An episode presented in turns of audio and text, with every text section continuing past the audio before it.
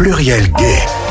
L'émission Gay de Radio Pluriel vous donne rendez-vous chaque mercredi sur Radio Pluriel. Bonsoir à tous, bonsoir à toutes et merci de nous retrouver sur l'antenne de Pluriel Gay, sur Radio Pluriel.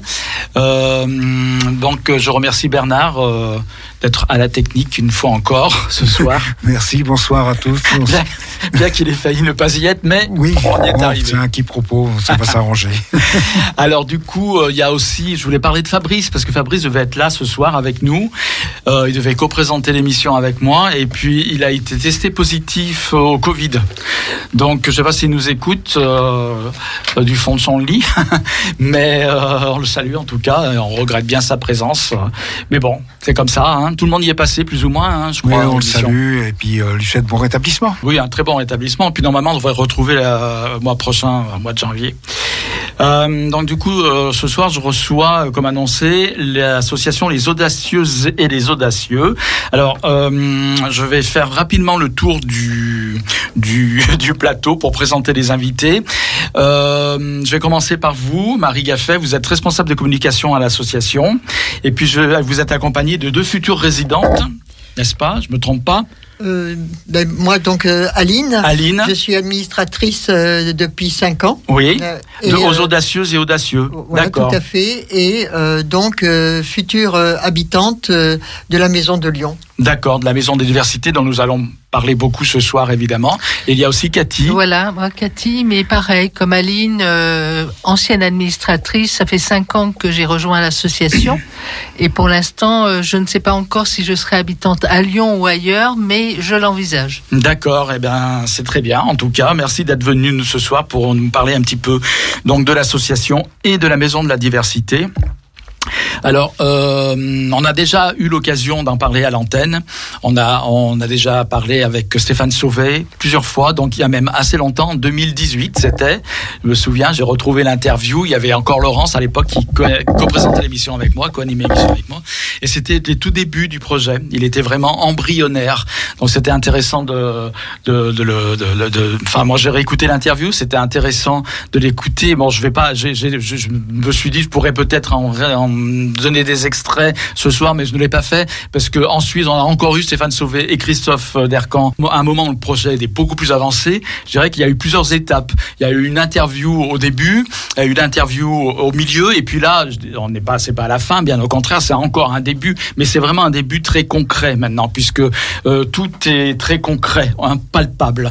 Donc euh, simplement en deux mots, je voudrais parce qu'ensuite je vais passer l'interview par contre de quelqu'un d'autre, une dame qui s'appelle peut-être que vous connaissez Thérèse Claire, voilà, et une toute petite interview, hein, ça dure six minutes. Mais avant, je voudrais quand même euh, très rapidement euh, présenter la Maison de la Diversité, mais très vite. Alors, qui veut euh, le dire en, en quatre mots? Allez, quatre. Bon, je vais présenter la maison. Donc, Ouais. la maison, c'est un habitat euh, participatif et inclusif. C'est 15 logements en location avec une chambre d'amis, une chambre étudiant ou jeune. Euh, c'est situé à Lyon, à côté de la Croix-Rousse. Euh, non, sur le plateau Sur de la, Croix- plateau. de la Croix-Rousse, à côté du théâtre de la Croix-Rousse. D'accord. Euh, Très bien. Bon, ben déjà, bon, ce qu'on pourrait aussi préciser, c'est la particularité de cette maison, c'est réservé. Alors c'est comme ça que c'est présenté en tout cas aux seniors LGBT. alors, c'est réservé aux seniors sans aidants naturels Voilà. LGBTI+, et euh, les seniors euh, séropositifs. Et à partir de, de 55 ans. À partir de 55 ans. Bon, alors. Justement, cette maison de la diversité, elle est pas née de rien. Cette idée, en tout cas, c'est une idée qui a fait son chemin donc dans l'esprit d'abord de Stéphane Sauvet, qui est un ancien directeur d'EHPAD et qui était un peu, comme il nous l'a dit justement euh, dans ses interviews, choqué par euh, déjà par comment on traite les vieux en, en France déjà. Voilà. Et puis aussi comment euh, les, que, que- enfin l'homophobie euh, persistante tout au long de la vie d'une personne, puisque euh, des personnes sont obligées de, de comment dire, de faire un coming in souvent, hein, de rentrer euh, à l'intérieur d'eux-mêmes et de cacher euh, une partie de leur vie quand ils se retrouvent par exemple en, en EHPAD. On va quand même préciser que la maison de la diversité, on l'a bien compris, n'est pas une EHPAD, mais on, reviendra dessus. Voilà. Euh, et donc Stéphane Sauvé s'est inspiré d'exemples qui existent déjà à l'étranger. Euh, on en parlera un petit peu tout à l'heure, mais aussi d'une des premières maisons euh, des diversités, de la diversité, une première maison inclusive et participative qui, qui existe en France, qui a été créée donc par Thérèse Claire. Thérèse qui est une grande militante féministe, malheureusement décédée euh, maintenant depuis quelques années, à laquelle d'ailleurs Sébastien Lifitch a consacré un très beau documentaire. Et elle est à la base de la maison des Baba Yaga, la fameuse maison des Baba Yaga, qui est une maison de une, un habitat participatif et inclusif réservé aux femmes, voilà, aux femmes euh, seniors, on va dire. La maison des Baba Yaga qui se situe et qui existe toujours, bien entendu, à Montreuil, en région parisienne. Voilà. Et Thérèse J'aimais bien, j'avais envie de d'en reparler un petit peu à travers cette interview. Alors c'est une interview que j'ai piochée sur YouTube. C'est un, une chaîne YouTube qui s'appelle, j'avais noté Positive Homme. C'est une petite interview où elle explique un peu son parcours. Elle parle un peu de la maison euh, des Baba Yaga. C'est une interview qui remonte à quelques années. C'était un an avant son décès, puisque euh, elle est décédée euh, à 87 ans et je crois que dans l'interview elle dit qu'elle a 86 ans. Donc on va écouter cette cette interview et après on reviendra avec vous.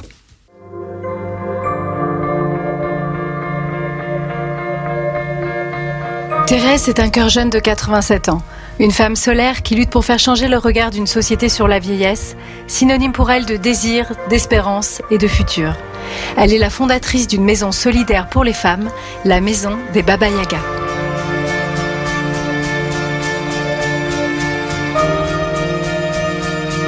La maison des Baba Yaga.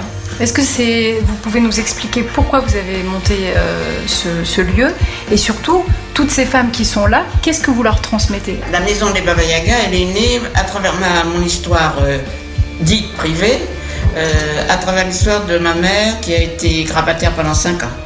Et je travaillais à l'époque, j'avais mes quatre enfants qui étaient en turbulence conjugale et j'avais 14 petits-enfants.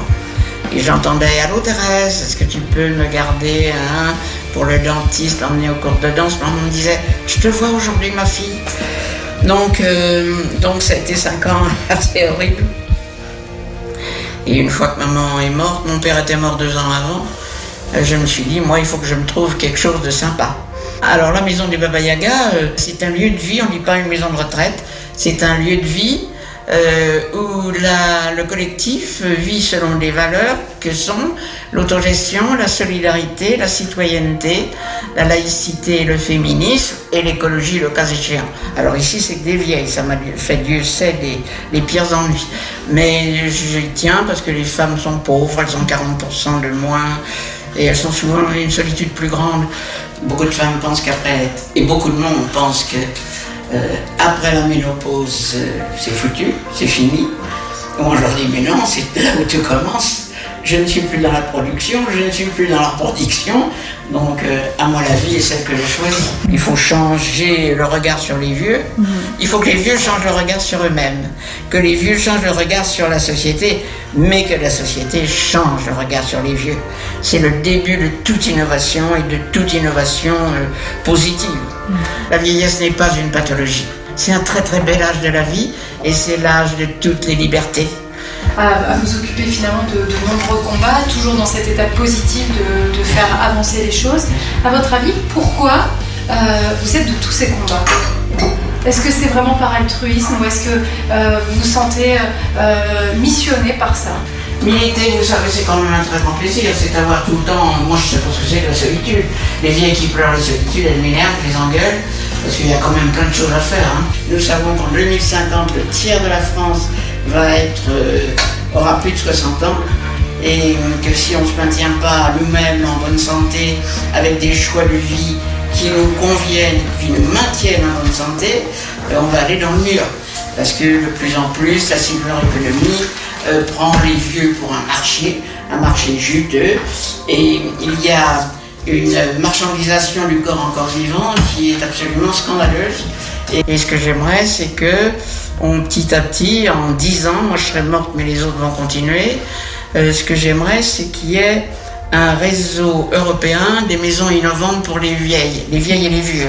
Et lundi dernier, nous avons inauguré l'université du savoir des vieux et des vieilles parce qu'il y a assez peu de il y a assez peu de recherches, enfin il y en a maintenant, ça commence beaucoup, de recherches sur la vieillesse, la, vieillesse grande et petite, parce qu'aujourd'hui, d'ailleurs ça crée quelquefois des frictions. Moi j'ai 60 ans, je suis pas vieille, ou 60 ou 62 ans, je suis pas vieille.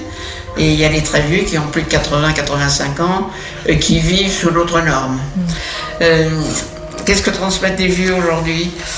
Alors je ne sais pas, euh, la tendresse, le plaisir de vivre, euh, l'art de vivre. euh, les femmes, on sait encore assez bien cuisiner, cuisiner pas cher, euh, avec des choses très très bonnes, mais qui demandent un petit tour de main. Qu'est-ce qu'on sait faire encore? La tendresse. oui, on fait la tendresse, on fait l'amour quelquefois. On a de temps en temps des chagrins d'amour. Le dernier chagrin d'amour, il est un peu triste. J'ai une copine qui m'a dit, mais non, c'est un luxe. Alors c'est un luxe, mais ça fait toujours aussi mal. Ça rajoute une cicatrice à mon cœur qui est plein de cicatrices. Et- Qu'est-ce qui est différent quand on aime à 87 ans? C'est absolument pareil? C'est pas différent. Vous attendez encore le téléphone les après-midi en disant à la chamelle, parce que moi c'est une femme, à la chamelle, elle ne me téléphonerait pas, la garce quand même. Mais je ne téléphonerai pas, parce que c'est à son tour de téléphoner. Vous savez, la passion vous entraîne vers des dépassements extraordinaires. Alors vous finissez quand même par téléphoner, parce que. Est-ce que vous êtes euh, une femme qu'on peut qualifier de positive, d'optimiste? Je vous dis parce que j'ai eu quand même euh, une enfance extrêmement sécurisée. C'était la guerre, remarquez, mais j'ai été très aimée.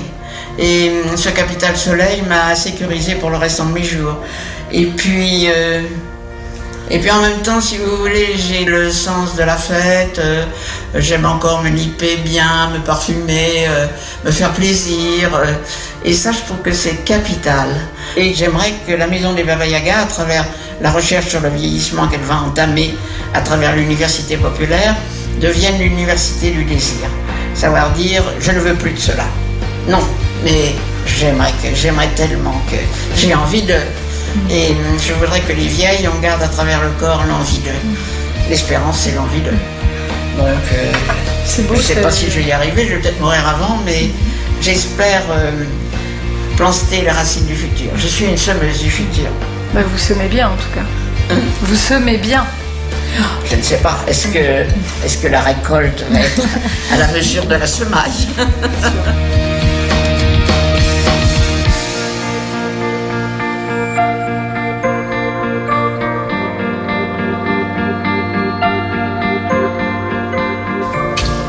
Eh bien, de retour donc euh, sur euh, le plateau de Pluriel Gay avec les audacieuses et les audacieux. Il y a quelque chose que je n'ai pas dit en début d'émission, Bernard, c'est que nous sommes rediffusés maintenant aussi sur Croc Radio euh, à Vienne. euh, le vendredi, tous les vendredis de 22h à minuit, c'est ça Voilà, sur 89.5. 89.5 sur la bande FM à Vienne, donc dans l'Isère, à- pas très loin de chez nous. Très bien. Donc on a entendu Thérèse Claire, donc qui a été à l'origine de ces fameuses Baba Yaga. Et puis je me suis un petit peu renseigné, donc la maison des Baba Yaga à Montreux, Montreuil, pardon. Puis je me suis renseigné parce qu'en fait c'est un concept très ancien finalement, parce que il se trouve que quand j'étais euh, quelques années de ça, je suis parti à Amsterdam en vacances et j'ai visité une maison des Béguines. La maison des Béguines, c'est une maison à Amsterdam, mais il y en avait dans toute la Flandre. C'était très dans l'Europe du Nord. C'était des maisons communautaires réservées aux femmes la plupart du temps, pas spécifiquement des religieuses par contre, puisqu'elles étaient souvent prises en charge des anciennes religieuses par leur propre couvent, mais euh, par des, c'était des laïcs. Alors si l'institution qui s'occupait de ça était religieuse, les femmes qui vivaient là étaient principalement des femmes laïques. Euh, donc euh, des femmes, on imagine, ça existe depuis le XIVe siècle, celui d'Amsterdam. Les plus anciennes euh, maisons sont du XIVe siècle, avec l'église qui est de la même époque, et d'ailleurs constitue une des rares maisons d'architecture en bois qui existe encore à Amsterdam, encore visible. Et on imagine à cette époque, au XIVe siècle, quelle pouvait être la vie des femmes, euh, des vieilles femmes. Puis vieilles femmes à l'époque, Moyen Âge, en 40 ans, on était déjà une vieille femme. À 60 ans, on était une survivante. Voilà. Donc euh, on, peut imaginer un petit peu.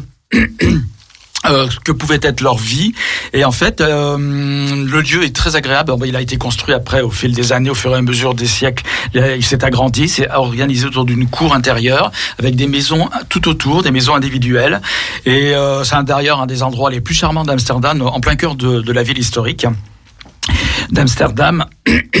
Et ça, les, les béguinages, c'est une, euh, une institution qui était très forte en Europe du Nord, parce que euh, en Europe protestante essentiellement, parce que l'Église catholique l'avait fait interdire. Voilà, on se demande pourquoi, et même ces femmes étaient, avaient été inquiétées par l'Inquisition euh, au XVIe siècle, à l'époque de la chasse aux sorcières, parce que des femmes à l'époque qui décidaient de vivre ensemble à l'écart des hommes et de prendre leur propre destinée ne pouvaient être que des sorcières, des démons habités par le démon. Donc l'Église catholique l'a fait euh, interdire et, comme je le disais, l'Inquisition a parfois enquêté sur ces maisons qui pouvaient exister euh, ailleurs que alors que dans le monde protestant justement, euh, elles ont été beaucoup plus tranquilles et elles ont pu ainsi euh, vivre à travers des siècles dans des communautés.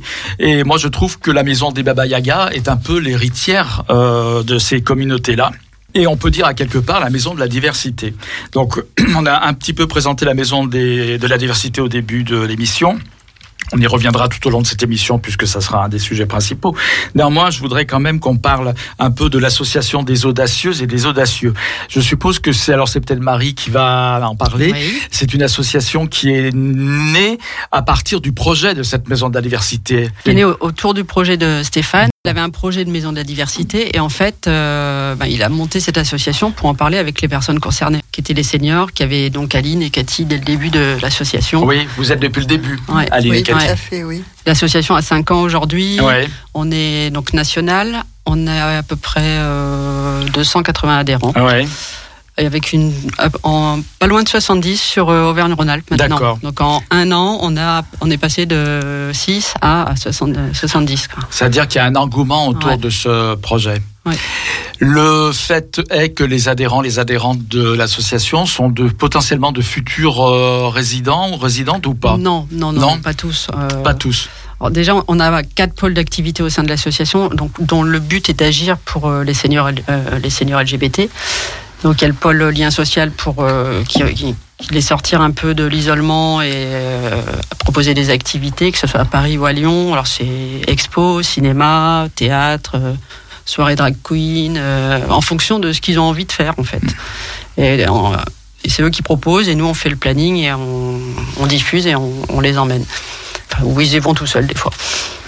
Euh, après, on a le pôle aussi prévention. Donc, on a beaucoup de. On essaye d'avoir deux ateliers de prévention par mois pour euh, prévenir un peu des, du vieillissement. Que ce soit euh, sur l'addiction, sur l'estime de soi, sur la nutrition, sur. pareil aussi, on les consulte souvent pour savoir un peu ce qu'ils ont envie, ce qu'ils attendent. on a un pôle sur la formation qui vient de débuter pour aller former le personnel qui travaillent dans les EHPAD aux seniors LGBT, à la sexualité en général, parce que c'est très tabou dans les, pour les seniors, en fait, enfin pour, le, pour les personnels surtout. Mmh. Et euh, donc on, va on, va leur, on leur propose un module de formation sur les personnes LGBT, qu'est-ce que ça, qu'est-ce que c'est, qu'est-ce que ça veut dire, et euh, sur les personnes qui atteignent du VIH aussi.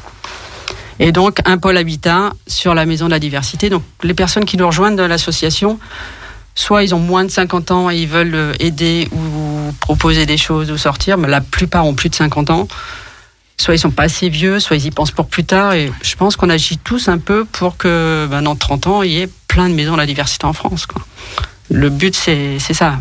Le but plus proche, c'est 10 millions en 10 ans qu'on va essayer de tenir. Donc là, il y a celle de Lyon, et puis euh, Marseille qui est en train de d'émerger. Oui, parce que Stéphane Sauvé nous expliquait qu'il avait en fait euh, euh, des contacts dans beaucoup de villes françaises, y compris à Paris, mais que finalement c'est à Lyon que le projet a abouti le plus rapidement. Oui, oui. alors il y avait un projet presque abouti, enfin bien avancé sur Paris qui a pris un an à l'association et qui a perdu un an sur le projet parce qu'on a été lâché par le, la personne, enfin le, le financeur. D'accord. Donc après, euh, il y a eu un moment de déprime. Et moi, je suis arrivé à à ce moment-là. Euh, c'était il y a, Pour remonter le moral des troupes. Bah, euh, je suis arrivé au moment de l'annonce, donc on a redynamisé un peu l'équipe. et puis Christophe est arrivé aussi à ce moment-là. Ouais. Donc moi, j'étais à Lyon, Christophe aussi. On, dit, on, y va, on, on fonce sur Lyon. Quoi. Oui, qui avec les contacts de Christophe Dercange, avec, ça. Avec les portes. Christophe a ouvert les, portes. Moi, j'ai un passé associatif euh, LGBT entre Harris, euh, le FGL. Et... Donc, on, on, va trouver la communauté. On va trouver. On a, on a le projet. On avait le projet, mais on n'avait pas les habitants en fait à Lyon. Donc, on a, on a par rapport à Paris, on était un peu en, mode à l'envers. Mm-hmm. Et du coup, ben, finalement, on y, on y est arrivé. Et, euh, Et c'est ouvert effectivement à tous nos adhérents. Donc euh, Aline qui habite en Normandie euh, a envie de venir dans la Maison de la Diversité de Lyon.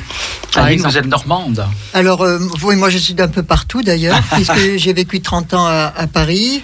Et euh, c'est vrai que moi j'ai suivi depuis le début euh, Stéphane en particulier, bon, pour son projet aussi.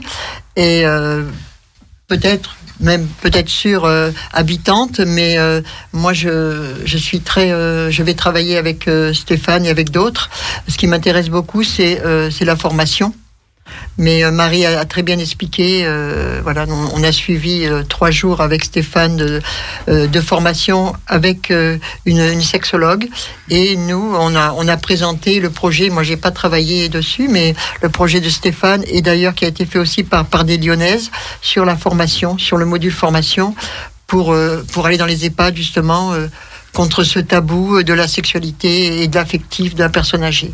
Mais Marie a très bien euh, expliqué le. Oui, un, tab- un tabou qui existe Oui. pour les pour tout- toutes les personnes seniors, Toutes, je toutes, pense, toutes. mais en particulier euh, qui prend un, un tour particulier, un contour particulier, je dirais, par rapport aux, seniors LGBT. Bah, les seniors LGBT, ça n'existe pas. Ouais. Donc, Voilà, euh, c'est ça. En EHPAD, ça n'existe pas. ça n'existe. ouais, pour beaucoup de gens, ça n'existe pas. Ouais, ouais. Oui, c'est oui, oui. c'est pas, Oui, oui. c'est pas envisageable. Oui, oui. Alors du coup, euh, les personnes ne sont pas formées en EHPAD, et les, personnes qui vivent en EHPAD, qui sont obligées d'aller vivre en EHPAD, euh, donc Sur cash. sur le cash. euh, euh, on avait une, euh, euh, je crois que quelqu'un nous racontait une anecdote de, euh, je crois que je sais pas si c'est pas Stéphane Sauvé qui nous en avait parlé justement dans une de ses interviews où un homme, euh, une soignante est arrivée euh, dans sa chambre et elle voit une photo d'un vieux monsieur, enfin de deux vieux monsieur quoi, dont un était le, le résident de l'EHPAD. Elle dit mais qui c'est ce monsieur avec vous? Et le gars, il a été, euh, le résident, il a été il a pas su quoi répondre. Il a dit c'est mon cousin. Et en fait, c'est son compagnon. Ça avait été le compagnon de toute une vie pratiquement. C'est Stéphane Sauvé qui disait quand il était revenu dans la chambre, à l'époque où il était directeur d'EHPAD, donc euh, la photo avait disparu. Il avait enlevé le cadre pour qu'on lui pose pas des questions qui lui avaient semblé finalement un peu intrusives. Donc il disait Stéphane Sauvé, c'était pas méchant de la part de, il y avait Non, pas de malveillance a- de la part de la soignante. Voilà, peut-être qu'il aurait dit c'est mon compagnon, ça serait bien passé. Puis il y a aussi euh, le- les autres résidents qui ne sont pas toujours tendres entre eux et qui peuvent aussi euh, Et les familles des résidents. et les familles des résidents et oui, oui, oui, ça fait beaucoup, beaucoup, Ça fait beaucoup, beaucoup. de choses.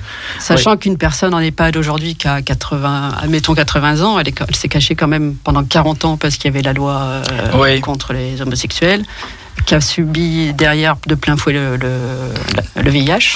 Et euh, elle a appris à se cacher en fait toute sa vie. Donc c'est au moment où elle peut un peu être libre, elle se retrouve en EHPAD à Oui, devoir euh, obligé de refaire, refaire ce que j'appelle le coming in, Ouais. de revenir euh, sur euh, sur une partie de sa vie. Oui, bien sûr. Et c'est ce qu'on a vu justement pendant la, la formation, puisqu'il y avait quand même 14 euh, donc aides-soignantes, il y avait euh, ergothérapeutes, animatrices, euh, infirmières, euh, et on a vu justement quand on a parlé de la sexualité que c'était vraiment euh, un tabou. Et euh, à la fin de, de, de ces deux jours euh, il y avait vraiment euh, quelque chose qui, qui passait même entre elles pour soutenir par exemple l'anecdote de aussi que qu'une personne a raconté une aide-soignante d'un monsieur qui veut qui voulait des, des, des- petits des petits câlins un peu trop appuyés et elle ne savait pas comment faire. Et donc euh, ni le dire à sa hiérarchie ni le dire aux autres et au bout de deux jours, elles ont dit, ben euh, oui, là tu pourras le dire parce que on va on va te soutenir.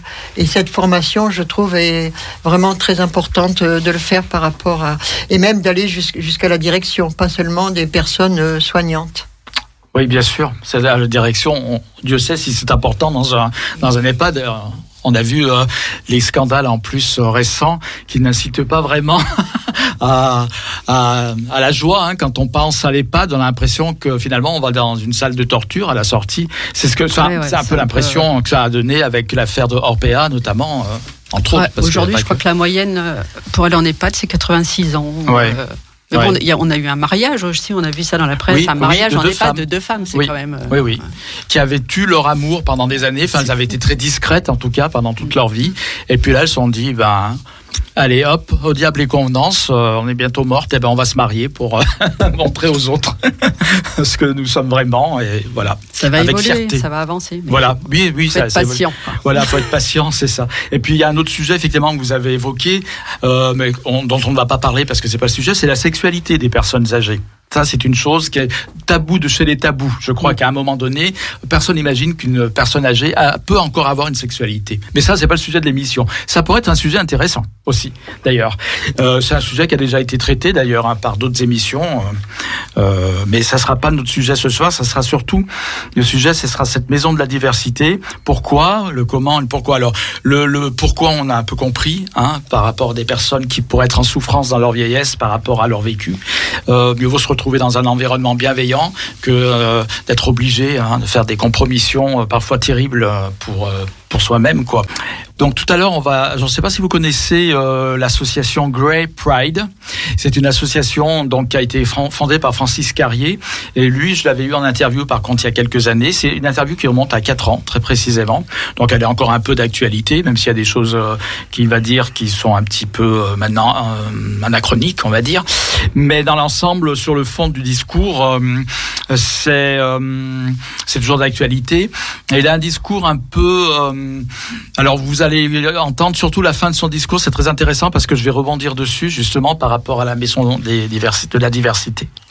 Mais donc, euh, il a un discours qui est quand même assez pessimiste dans l'ensemble, j'ai trouvé.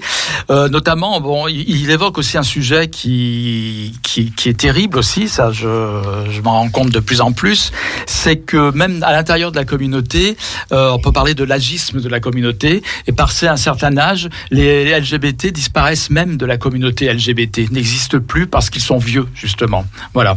D'ailleurs, on a remarqué, Thérèse Claire emploie le mot vieux et vieille. Elle le fait beaucoup par... euh,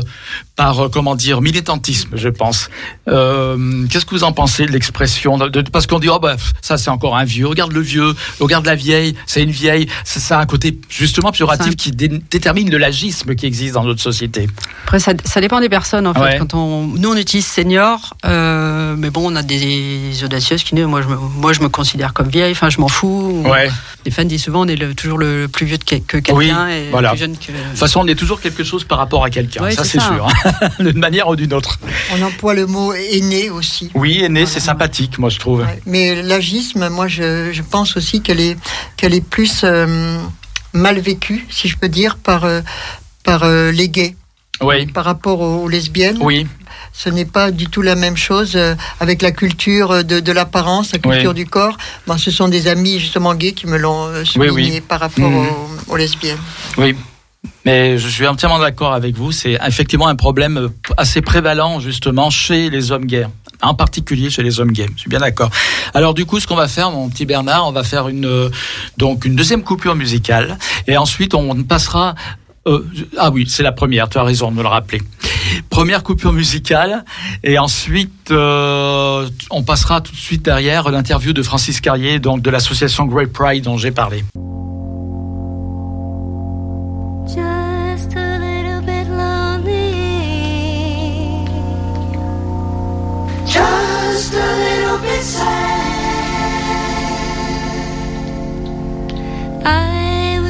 So empty.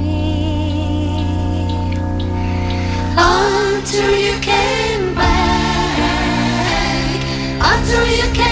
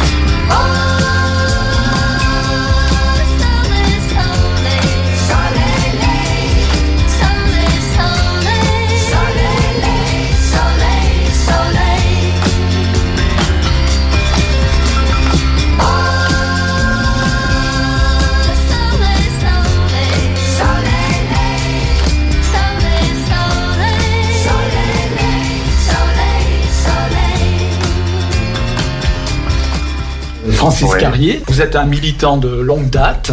Vous avez monté, vous avez créé, donc euh, assez récemment, je crois, il y a quelques années, 2016, Il me ans. semble, deux ans, voilà, une, une association qui s'appelle Grey, qui s'appelle Grey Pride. Donc, euh, c'est la fierté d'avoir des cheveux gris finalement. Alors, quel objectif vous vous êtes fixé donc en, en créant cette association?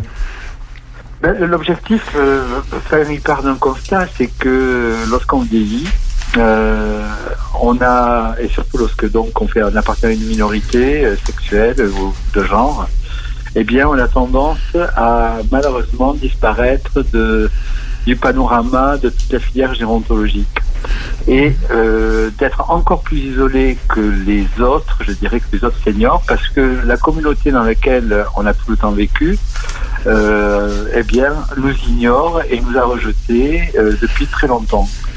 Parce que, bien, comme vous l'avez dit tout à l'heure, euh, on est euh, à 30 ans, euh, on existe déjà euh, beaucoup moins. Et euh, lorsqu'on a 45, euh, dans les appels de rencontre, on va vous dire, je suis pas gérontophile.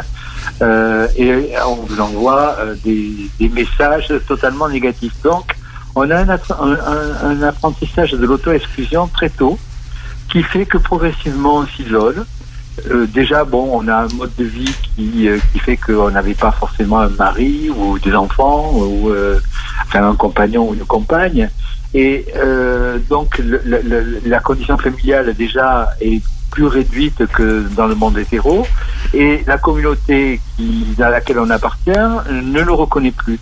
Donc c'est une population qui progressivement s'isole. Euh, euh, reste chez elle pour la plupart et lorsqu'elle est obligée de rentrer dans des structures euh, EHPAD, maison de retraite ou euh, autres, euh, est obligée de, se- de, de se taire euh, sur son histoire, sur sa vie, et ce qui est une violence ultime, puisque euh, même à la fin de sa vie, on est obligé de se taire et de cacher qui on est. Euh, les vieux, dans notre société, sont considérés comme des poids, des, des, des, gens qu'on met à l'écart. Il n'y a qu'à voir, euh, on, on construit de plus en plus des structures à- en dehors des villes, euh, des structures dont on ne sort pas, des structures dans lesquelles euh, plus personne ne vient.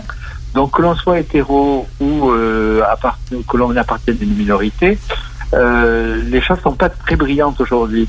Donc si la société civile, c'est-à-dire nous tous, nous ne nous saisissons pas de ce sujet en pensant que si je ne fais rien aujourd'hui, eh ben j'ac- j'accepte ma propre maltraitance demain, euh, c'est un petit peu euh, le, sujet sur lequel je suis. C'est-à-dire que euh, il faut pas compter sur les autres pour que les choses s'améliorent euh, spontanément. Euh, si je reprends l'analogie de la lutte contre le sida, où, j'ai été euh, très présent pendant plusieurs années, si les malades n'avaient pas pris en charge eux-mêmes leur devenir et fait évoluer la société sur tout un tas de points, les choses spontanément n'auraient pas changé. Euh, uniquement, elles ont, elles ont changé uniquement parce que il y a eu euh, une mobilisation mi- militante qui fait que euh, on a euh, pu avoir euh, de nouveaux droits euh, et que ces droits ont abouti aussi au, macha- au mariage pour tous. Euh, tout ça vient de l'historique du militantisme par rapport au sida. Et par rapport aux vieux, c'est la même chose. Il ne faut pas penser que ça va être la génération spontanée. Aujourd'hui, les politiques, quels qu'ils soient, euh, ils obéissent à euh, aux pressions euh, de la société civile. S'il n'y a pas de pression, eh bien, ce sont des gestionnaires et on laisse la main au privé. Le privé, l'intérêt, c'est de faire le plus de fric possible. C'est pas de rendre les gens heureux. hein. Donc, il faut pas se, penser que parce que on va être de nouvelles générations, euh, que euh, les choses vont s'améliorer. Elles s'amélioreront si on prend en charge ces aspects et si on milite pour dire moi je n'ai pas envie de vivre comme ça, je veux vivre comme ça. Aujourd'hui, en France, on est dans une dualité qui est catastrophique, c'est l'appartement individuel. Et lorsqu'on ne peut plus vivre dans notre appartement individuel, on part dans l'hyper collectif. Et donc ça, c'est quelque chose, c'est un modèle qui est typiquement français, mais qui n'est pas du tout comme ça dans d'autres pays. Dans toute l'Europe du Nord, il y a des structures intermédiaires, il y a des colocations, il y a des cohabitations, il y a des modèles d'habitat euh, partagé, il y a, euh, une... alors, ça existe un petit peu en France, mais c'est des modèles vraiment minoritaires. Donc il faut à tout prix développer tout un tas de modèles, mais il faut y penser avant qu'on soit dans une situation d'urgence. Euh, lorsque on est obligé à un moment donné, lorsqu'on a euh, une dépendance importante et que l'on vous dit là tu ne peux plus, tu vas plus rester seul parce que c'est plus possible et donc tu vas aller dans un, établissement, si rien n'a été prévu, eh bien on va on va vous mettre dans euh, une, la place, l'endroit où il y a une place disponible, mais pas du tout un endroit qui sera celui de votre choix. Donc tout ça, c'est quelque chose qui doit se penser. On doit réfléchir comment on a envie de vieillir, avec qui et dans quelles conditions, dans quel environnement. C'est pour ça qu'il faut à tout prix se saisir de ce sujet et ne pas penser que ça ne nous arrivera pas. Ça arrivera à tout le monde à moins de mourir avant. Bon, c'est à peu près la règle. Hein, euh, et personne n'y échappe. Donc, euh, on y échappe, par exemple, parce que en France, nous avons le triste euh, privilège d'être le premier pays européen en nombre de suicides de personnes âgées. Et dans ces personnes âgées, euh, je pense qu'il y a beaucoup de gens qui sont issus des minorités, puisqu'ils sont encore plus exclus que les autres. Donc voilà, euh, aujourd'hui on n'en parle absolument pas, mais euh, c'est euh, notre avenir si on ne fait rien, c'est-à-dire bah, se suicider ou de dire euh, de vivre dans des conditions qui ne sont pas du tout celles qui nous permettent de, de considérer qu'on est respecté dans notre identité.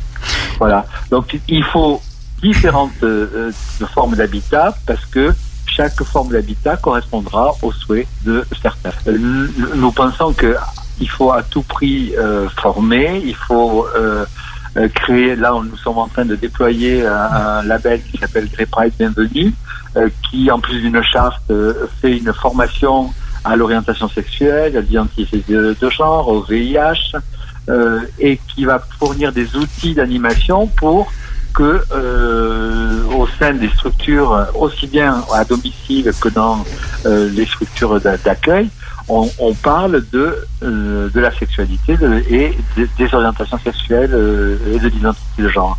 Donc tout ça, aujourd'hui, ça n'existe pas, ça ne se fait pas. Euh, si on avait des lieux qui étaient, par exemple, labellisés Grey Bienvenue, les gens qui iraient sauraient que, eh bien, il faut être tolérant par rapport à, à l'histoire de chacun qui peut être différent. Aujourd'hui, ça n'existe pas et donc on est dans des modèles euh, purement euh, à dominance hétérosexuelle avec euh, l'impossibilité effectivement de pouvoir euh, la plupart du temps dire librement quelle a été son histoire, ses choix sexuels ou ses, sa, sa, thématique de genre. Mais il ne faut pas penser que l'acronyme LGBT fait qu'on va tous se trouver ensemble et que ça va être merveilleux. C'est totalement faux. Euh, l'histoire des gays, l'histoire des lesbiennes, l'histoire des bi et l'histoire des trans font que euh, ils ont des, des, désirs de vivre la vieillesse totalement différemment. LGBT ne, veut pas dire qu'on a une identité euh, commune. Euh, je pense que par exemple dans le modèle LGBT, on est très discriminant par rapport euh, déjà à tout un tas d'autres populations.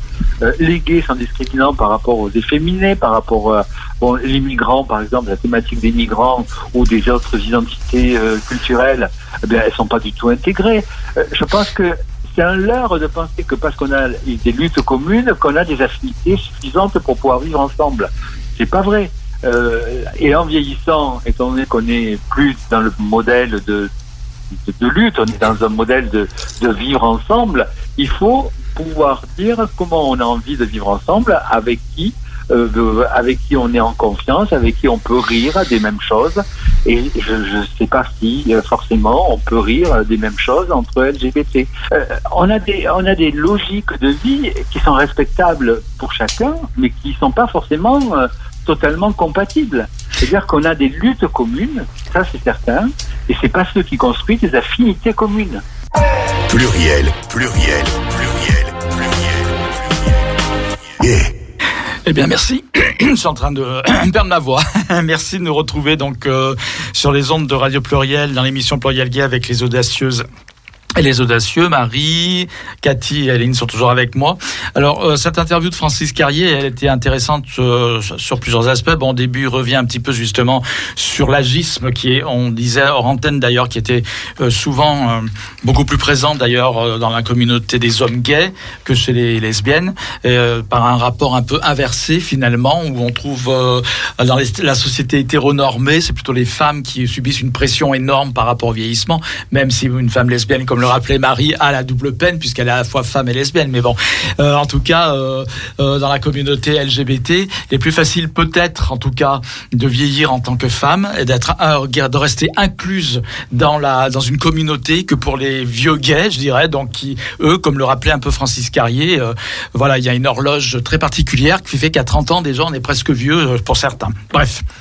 Mais la deuxième partie, j'ai trouvé, un, il était un petit peu pessimiste quand même parce que euh, il est en train de dire que euh, la, la maison de la diversité, c'est donc pour les seniors LGBTI+. Et lui, il avait l'air de dire, mais non, on peut pas mettre tout le monde ensemble parce que ça va pas s'entendre. Vous, vous, vous faites le pari que tout le monde peut euh, vivre en communauté avec des horizons différents. Ça peut être aussi des horizons sociaux, des horizons idéologiques, on va dire, mais aussi des vécus très différents. Et c'est vrai que un gay Bon, il y a plusieurs vécus, hein, même chez les gays ou chez les lesbiennes, mais n'aura pas la même, le même vécu qu'une femme lesbienne, les mêmes aspirations ou le même rapport euh, à la société, même carrément, parfois. Même s'il y a des combats communs, comme disait Francis Carrier, évidemment. Et donc, il va falloir faire cohabiter euh, des gens venus d'horizons très différents. Et vous, votre choix, c'est la maison des Baba Yaga. Bon, c'est une maison axée sur les femmes. Mais là, c'est axé sur les LGBT. Donc, il y aura des hommes, des femmes, il y aura des personnes transidentitaires, puisqu'il y a le T de LGBT qui, qui est à l'intérieur qui est inclus, dont heureusement d'ailleurs.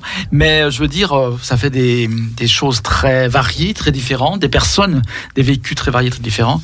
Et là, ah, vous y avez pensé à ça? Ouais, alors on fait pas vraiment un pari parce qu'on construit euh, l'habitat et on construit avec les habitants. Donc dès maintenant, sachant que la maison va ouvrir dans deux ans, on travaille avec eux, ils, ils commencent à se connaître, à travailler ensemble, à faire la fête ensemble, ils verront à la fin s'ils vont dans la maison ou pas, mais en tout cas, c'est un habitat collectif et c'est faut avoir envie de vivre euh, dans un habitat collectif. Alors, dans la maison en elle-même, chacun est chez soi, chacun son appartement, tout le rez-de-chaussée est collectif et tout le jardin et la cave. Et euh, donc on peut rester chez soi si on n'a pas envie de voir les gens, mais on est on est là aussi pour euh, faire des choses ensemble. Oui. Donc, euh, tout le monde n'est qu'on soit hétéro ou euh, LGBT, euh, on n'a pas forcément envie de vivre en collectif. Oui. Donc c'est une histoire d'individu, je pense plus que et les mêmes. Je pense qu'il y a les mêmes problèmes si dans un habitat hétéro ou, euh, ou chez les Baba Yaga. Enfin, c'est des individus qui vont s'entendre ou pas. Oui. On fait le pari, parce, enfin, c'est pas un pari, on fait le, le lien déjà entre eux. On va leur apprendre. Enfin, on va. c'est pas moi qui vais leur apprendre, mais on va, on va leur faire suivre un peu des des ateliers ou, tirer le son des autres habitats participatifs qui existent, qu'on va visiter. On a visité euh, celui de Vaux-en-Velin sur les seniors, euh, euh, j'ai oublié le nom, Chamarel-les-Barges. C'est des seniors qui ont construit leur habitat euh, participatif, qu'on est allé les voir, on, va, on partage l'expérience. Je, je pense pas que ça va. En tout cas, j'ai aucune crainte. Ouais. Moi, je pense, enfin, c'est pas une crainte, mais il y a aussi beaucoup de travail en, qui a été fait aussi, dont Cathy aussi a participé quand même depuis cinq ans. C'est-à-dire qu'il y a beaucoup de travail qui a été fait aussi sur euh, l'équipe de, de, Paris, justement, pour euh, en ce qui concerne un règlement intérieur, en ce qui concerne une charte. Oui. Mais la charte, comme euh, dit Marie, effectivement, sera aussi faite par les par les habitants. D'accord. Mais il y a quand même un, un socle qui, a, qui a déjà été travaillé pour être adapté à chaque maison. Chaque, personne qui va résider dans la maison de, la diversité euh, sera donc euh, devra être en accord avec la charte. On peut dire signer la charte, devra signer, la, charte, qui est donc élaborée en commun. Oui, et puis c'est aussi un, c'est aussi un, engagement. Euh, on sait très bien, euh, comme le dit effectivement euh, euh que ça serait pas un monde de bisounours. Mais il n'y a pas de monde de bisounours. Mais même dans d'autres maisons, j'aime pas les étiquettes, mais on va dire hétéro. On, sait déjà, mais aussi on, on apprend à se connaître effectivement. Par euh, Marie l'a dit, hein, donc par, les ateliers et puis par le travail et aussi par euh, euh, moi qui viens, enfin à, Lyon quand je peux, il y a effectivement un lien social et un lien très bienveillant et amical à Lyon. Donc le groupe fait déjà beaucoup de choses ensemble. Et le groupe est représente les, gens qui sont à l'intérieur du groupe, donc euh, sont représentants de, on va pas parler de proportion, mais il y a beaucoup plus d'hommes, de femmes, de gays, de lesbiennes, il y a des personnes Alors, transidentitaires. déjà, on leur demande pas. Ouais, On ouais, leur ouais. demande pas euh, quelle Oui. orientation Ouais, ouais. sexuelle. Ils ont pas, euh, voilà, ils ont pas un Ouais. papier à remplir non. comme certains le pensent. Donc on, Alors, on- on sait testant, pas, ouais. euh, c'est pas parce que c'est une femme qu'elle est lesbienne. elle Oui, oui, tout à fait. Mm. peut-être trans, j'en sais rien. Enfin, on, Ouais, ne, ouais. on ne pose pas la question. S'ils veulent en parler, ils en parlent. Ouais. Euh, la proportion, euh, c'est moitié-moitié. Enfin, il y a un peu plus d'hommes, mais euh, c'est en train de. C'est qu'on a du mal à toucher les lesbiennes, en fait. Les lesbiennes un peu plus âgées, on les voit pas, on ne sait pas où elles sont. Et d'ailleurs, si elles nous entendent, euh, elles sont la bienvenue. Alors, un appel est lancé. on a un appel, euh, on a une permanence tous les mardis de 15h à 17h au centre LGBT. Donc si vous voulez nous rencontrer, venir, elle commence à venir. Ouais. Mais euh, c'était plus facile de toucher les hommes parce qu'il suffisait d'aller au XS. Et... C'est vrai qu'il y a plus de visibilité Il y a aussi plus de visibilité. pour C'est l'homosexualité vrai que masculine euh, les, général. les femmes se cachent. Ouais. Donc, C'est vrai. Donc, on, à l'heure, on reviendra donc sur votre ressenti, votre vécu perso, enfin, votre vécu, euh, ce qui vous a amené à adhérer déjà à la maison, à l'association des audacieuses et des audacieux, avec peut-être la perspective donc de résider dans cette maison de la diversité. Euh, on a souvent entendu dire, mais ça vous devez être habitué, euh, que parce que les opposants, il y en a toujours, souvent par idéologie. Euh, parfois c'est des, des idéologies politiques, n'est-ce pas, qui disent bon ben voilà, euh, ok, mais euh, c'est une, c'est du communautarisme. Vous avez dû entendre ce mot plusieurs fois, qui vous a été lancé à la tête, mais c'est une maison communautariste. Alors si il y a que les gays et les lesbiennes qui pourront y aller, des choses comme ça. Déjà on a compris que non.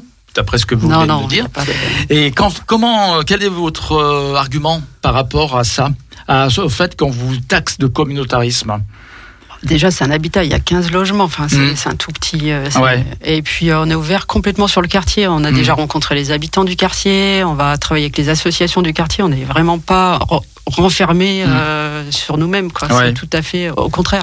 On est vraiment dans l'inclusion. Oui. euh, Et comme vous le disiez d'ailleurs, on n'est pas, on n'a on pas besoin de fournir un certificat LGBT non, pour non, pouvoir. bah, euh, Simplement, on adhère à, l'esprit. à, l'esprit, à la solidarité, à l'entraide en fait. Mhm. Après, nous, ce que je dis souvent, c'est que la maison, euh, il y a tout sauf des homophobes dedans. C'est tout. Oui. C'est un endroit safe pour bien Voilà, tranquillement. C'est Ouais. pas.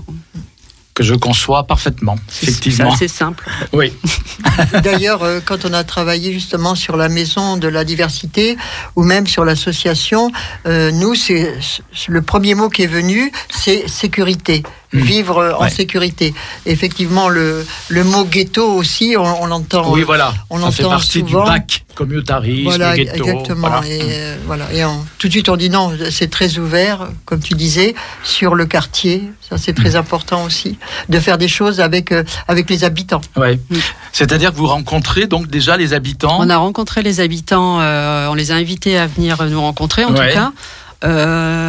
Alors on, a, on les a vus sur, on a fait le forum des associations à la Croix-Rousse, donc on a vu euh, pas mal euh, les, comment ça s'appelle les euh, les réunions de quartier, comment ça Euh, oui, les, oui, les, les, les Les conseils, conseils de, de quartier. quartier. Ouais, les voilà. conseils de quartier.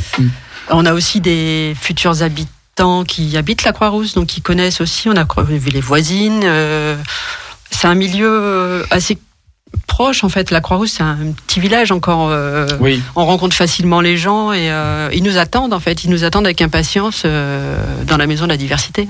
Oui. Donc vous n'avez pas eu de mauvais retours, je dirais, de la part des Non. habitants. Non, on Ouais. a on a aussi fait attention au lieu Oui. qu'on choisissait Oui. parce que il fallait pas non plus qu'on soit dans un quartier où on a les craintes de sortir de chez nous. Oui, oui.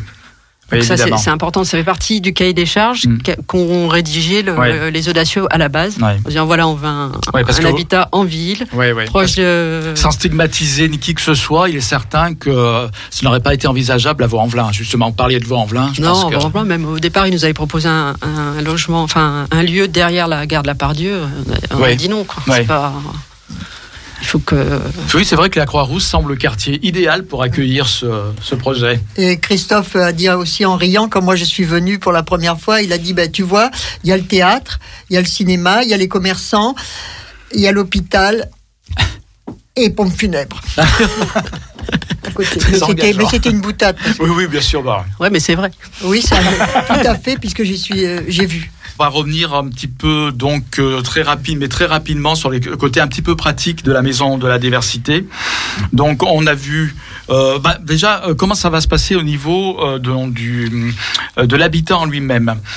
C'est-à-dire, quand je dis ça, comment c'est géré. Et quand je dis comment c'est géré, c'est est-ce que c'est de l'habitat social? Est-ce que c'est de l'habitat en copropriété? Est-ce que quels sont les financements? Et, qui Est-ce qu'il y a un bailleur social derrière tout ça, etc. un bailleur social sur les- des logements sociaux. Alors, je ne saurais plus faire le détail de, euh, à tout, toute euh, catégorie, en fait. Oui. D'accord. Euh, C'est-à-dire que les personnes. Christophe qui parlerait. Oui, oui, oui, bien sûr. Oui, oui. Non, mais bien sûr, je comprends bien, mais c'est pour donner une idée un peu Donc, il y a générale. un bailleur social. euh, Globalement, c'est de l'habitat social en fait. Oui. Et On a compris qu'il allait avoir donc ch- chacun aurait son appartement euh, avec une plus ou moins grande surface, avec une cuisine, euh, tout ce qu'il faut, quoi, comme un vrai appartement, quoi. Peut-être plutôt de style studio, peut-être. Studio, alors c'est T1, T2. Que... Ouais. Euh, alors j'ai noté parce que bah, il y a entre le 24 et 42 mètres carrés. D'accord.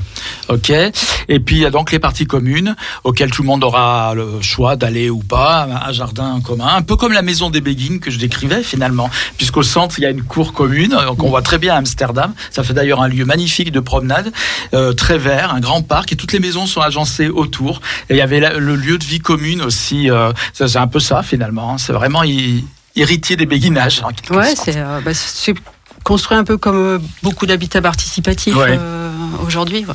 Il y a des donc euh, une partie commune jardin. Vous nous avez dit au Alors il rez-de-chaussée. y a local à vélo, atelier. Il y aura là une buanderie commune. A- après, on a deux salles communes, une qui sera plus euh, avec une petite cuisine pour euh, manger et l'autre.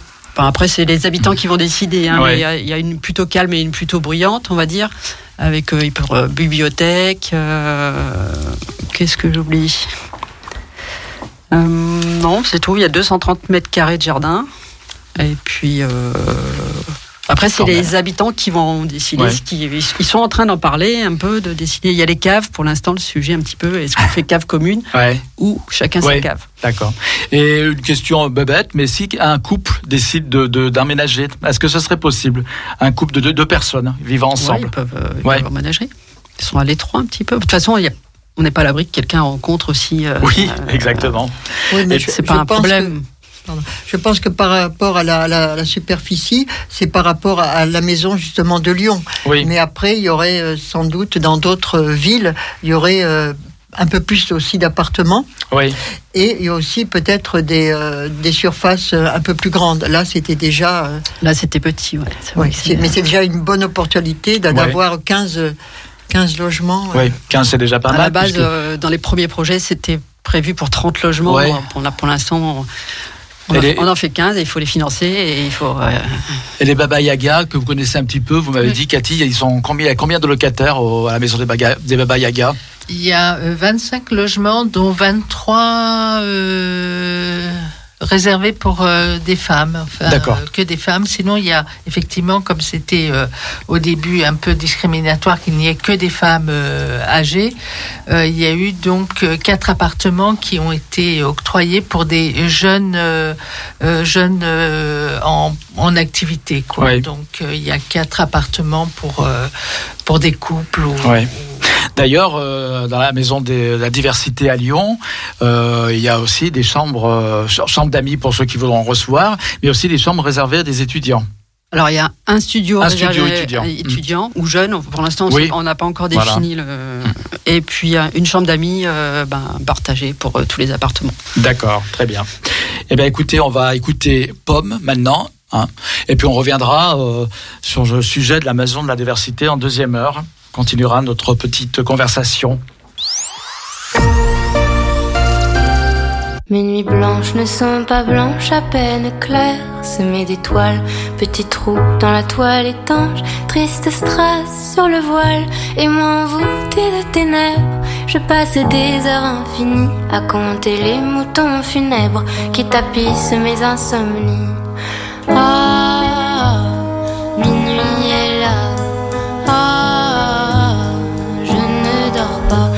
je dors et plus je pense, et plus je pense, et moins j'oublie l'immense impasse, l'espace immense qui s'étend au fond de mon lit. C'est inouï tout ce silence qu'il est cosmique, cet ennui. Dois-je recourir à la science, anesthésier l'insomnie? Ah, minuit est là. Ah, je ne dors pas. Et puis passé minuit, je danse au rythme des tachycardies. Et tout s'emballe et tout balance. Et tout m'étale vie est une maladie. Ceux qui rêvent ont bien de la chance et les autres ont des insomnies. Ceux qui rêvent ont bien de la chance et les autres ont des insomnies. Ceux qui rêvent ont bien de la chance. Quant à moi, j'ai des insomnies.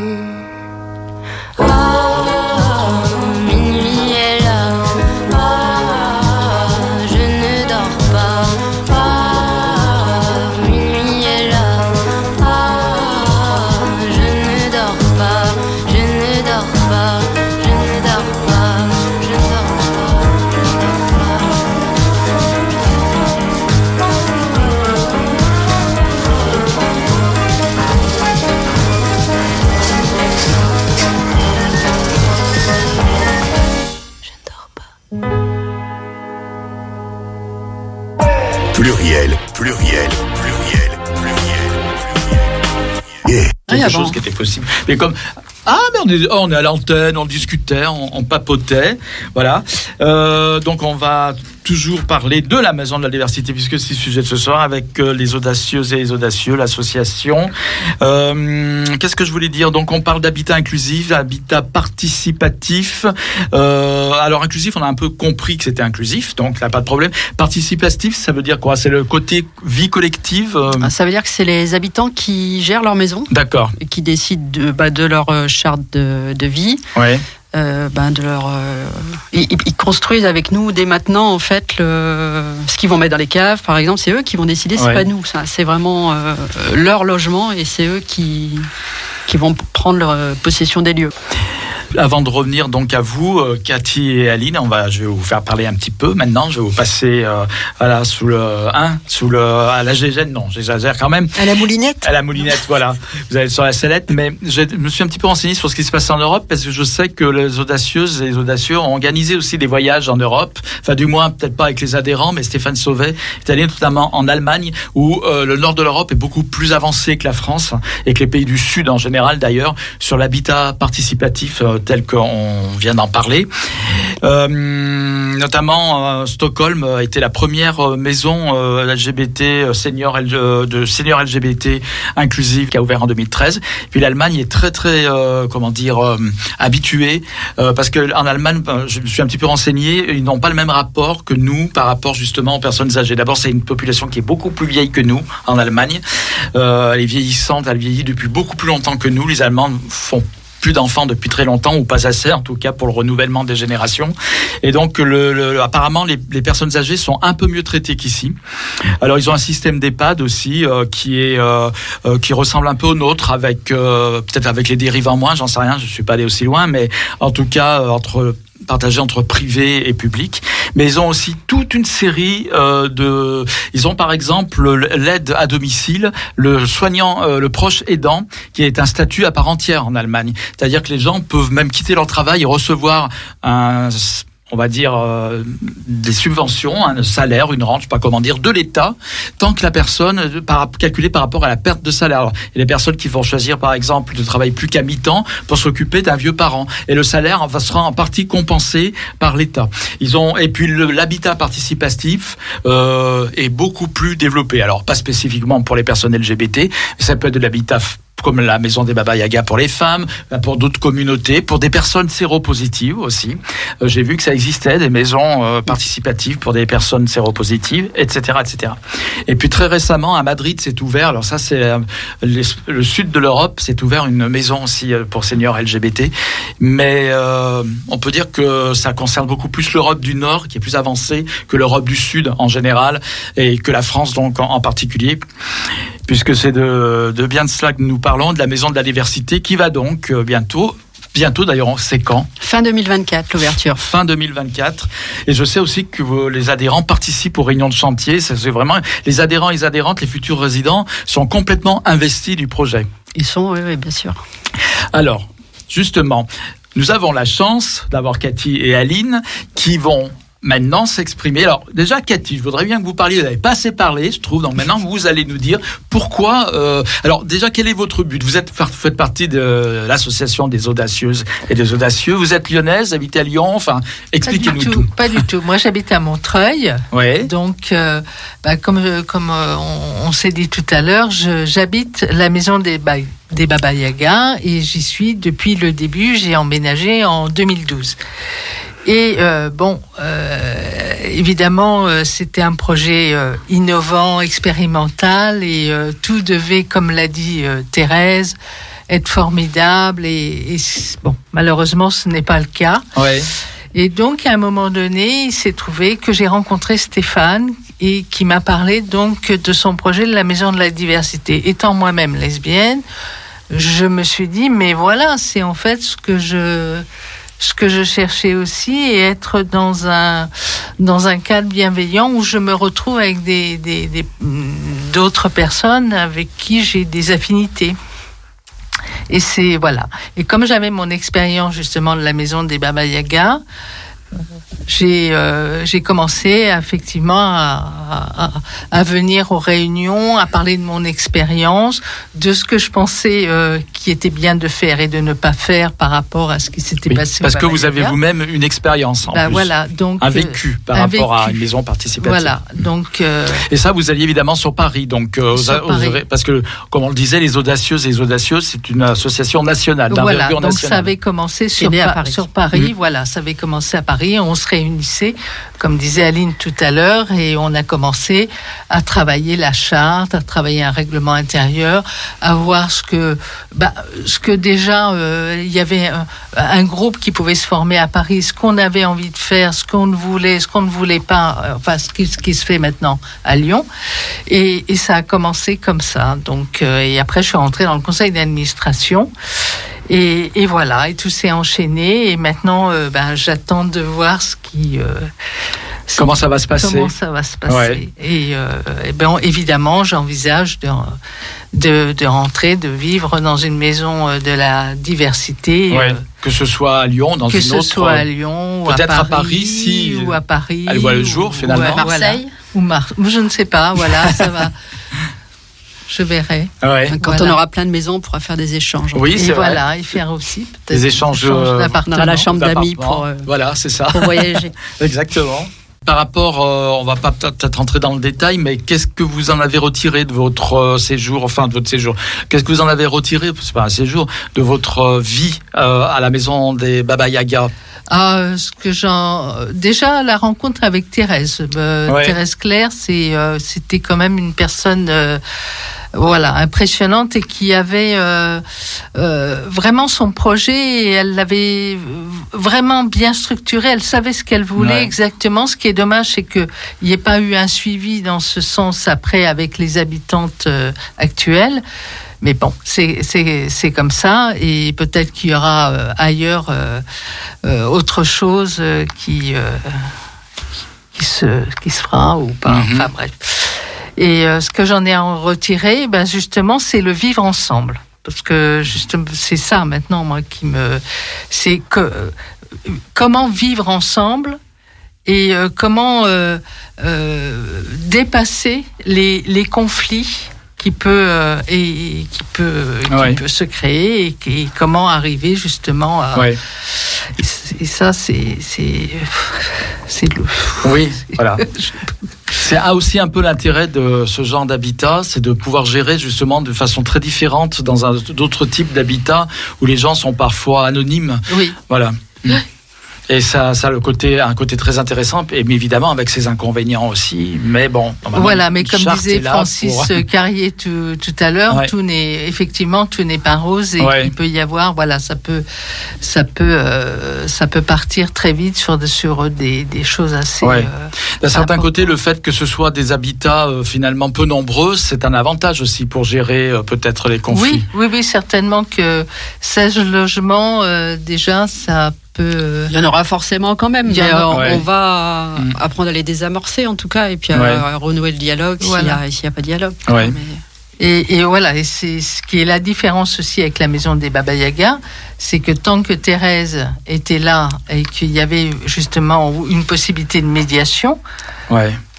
alors qu'à la maison de la diversité, ce qui est, ce qui est bien, c'est que justement il y a un suivi. Oui, il y a les- il y Pas, a l'association qui est derrière voilà. s'il y a besoin en tout cas. Euh, C'était un projet tellement euh, terrestre finalement que quand elle a plus été là, ça a été difficile Ça- à ça tenir été- après. C'est Ouais. ça. Ouais. Voilà.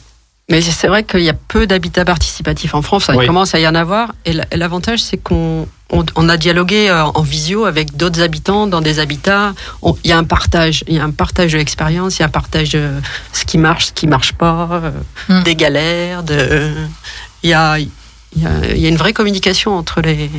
C'est un état d'esprit en fait. Ouais. C'est un état d'esprit déjà à la base, il faut y adhérer, il faut Ouais. adhérer à cet état d'esprit. Donc déjà, au départ, on va pas aller dans ce genre de lieu si on n'est pas, euh, comment dire, euh, euh, si on n'aime pas la vie collective Voilà, un petit peu au minimum. faut- quoi. Oui, c'est le collectif. Il faut avoir un sens, voilà, du euh, contact de l'autre, etc. Et puis euh, voilà, on Et puis de le- l'esprit de l'entraide, euh, enfin il y a c'est beaucoup de valeurs Mhm. qui euh, qui sont importantes aussi Ouais. dans la- il n'y a pas que la convivialité, il y a aussi tout ce qui est euh, aussi à côté et c'est et c'est c'est c'est très enrichissant. Ouais. Et donc vous, Aline, c'est à peu près la même démarche que Oui, Cathy tout à fait. euh, Mais moi, euh, je vais rebondir là sur le travail qui a été fait par euh, Rapsodia. Rapsodia, qui est une, un groupe de chercheurs. Euh, donc, et nous avons euh, travaillé euh, avec Rapsodia par rapport à d'autres, euh, justement, maisons participatives et pas, pas du tout euh, LGBT. Oui. Et euh, donc Anne Labitte, qui, euh, qui est une de- des, des chercheuses de, donc, de Rapsodia, euh, a été très intéressée justement par euh, notre futur projet de la Maison de la Diversité. Et il y a eu beaucoup de travail qui a été fait avec, euh, avec ces chercheurs sur, euh, sur la maison. Et ce Rhapsodia, c'est quoi exactement? C'est un, un groupe, groupe, de travail. Un groupe de- de, de- de- travail de euh, chercheurs. Ouais. sur la recherche d'action participative. Oui, et, euh, Hmm. Euh, L'objectif, c'était penser l'autonomie par l'entraide.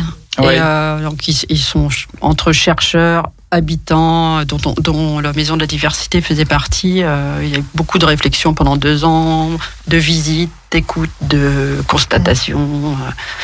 Et, Et- euh, oui, et et de- c'est vrai que ça nous a enrichis sur plein de choses. quoi. et d'échanges avec euh, justement euh, d'autres maisons participatives existantes ou d'autres projets qui malheureusement n'ont pas été jusqu'au bout. Et c'était intéressant justement euh, d'échanger et, et de travailler et, et d'apprendre aussi euh, ce qui va et ce qui ne va pas, Oui. et Mhm. ce qui est difficile de faire, ce qui est... euh, euh, oui. Mais ça, Cathy l'a bien expliqué par, par rapport à la maison des Baba Yaga aussi. Oui, c'est- c'est pas facile, justement, la, la vie en, en, en collectivité, que ce soit n'importe quelle, Oui. euh, Mhm. euh, quelle maison euh, Mm. participative. hein. Oui. C'est vrai que c'est pas facile, mais c'est un peu en même temps c'est un challenge, c'est intéressant. C'est ce qui a fait, ce qui fait l'intérêt du, du projet. On imagine aussi que, enfin moi j'imagine un peu comme ça. C'est une personne par exemple, euh, je dirais vient à changer d'attitude ou à moins venir, etc. Au, au- à la vie collective. Peut-être que les gens vont alors à ce moment-là s'inquiéter en disant il y a quelque chose qui va pas. Il y a euh, aussi de la, de la solidarité, je suppose, qui se crée dans, dans ces lieux.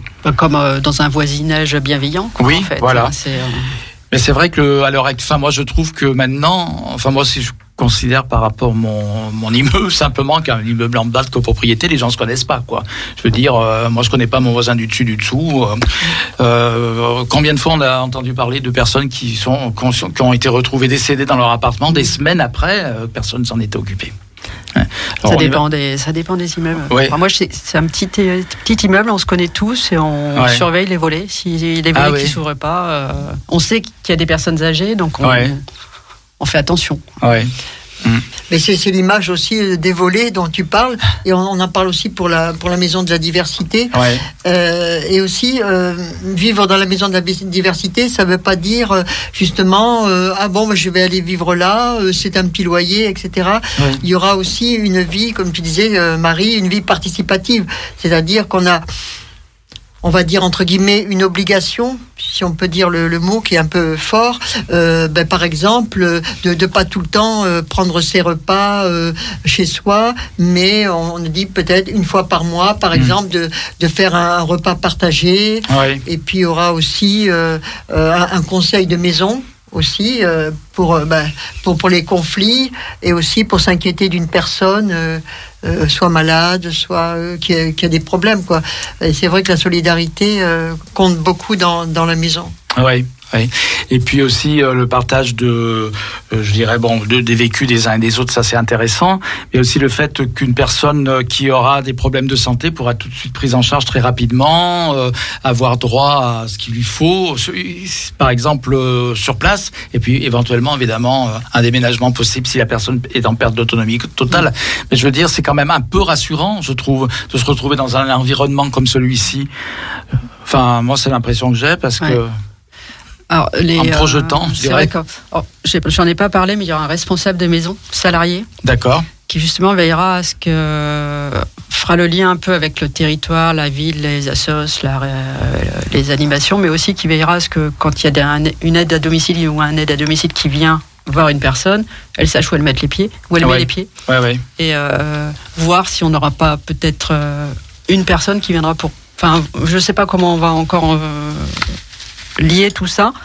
Et ça serait bien de mutualiser aussi les aides. Et, euh, Oui.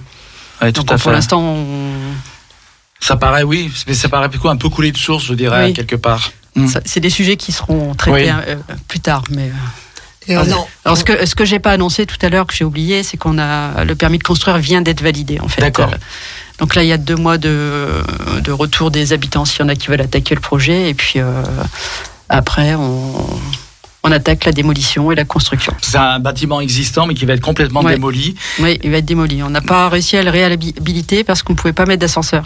D'accord, bah, oui. euh, c'est pas la peine. Effectivement, oui. Ça allait être problématique, Ouais. en effet. Une maison qui est au cœur de la Croix-Rousse et qui est euh, bien implantée dans le quartier, Ouais. du coup. Ouais.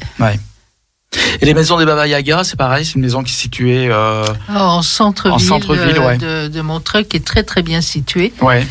Et euh, voilà, proche de, de tout commerce, de tout transport. Ouais. Et, C'est euh, important, je pense. c'est très euh, important. ouais. Il faut arrêter de mettre les résidences de seniors euh, à l'extérieur des villes. Oui, Enfin, c'est- oui, ça c'est aussi une tendance très française, paraît-il, qui n'existe pas dans d'autres pays.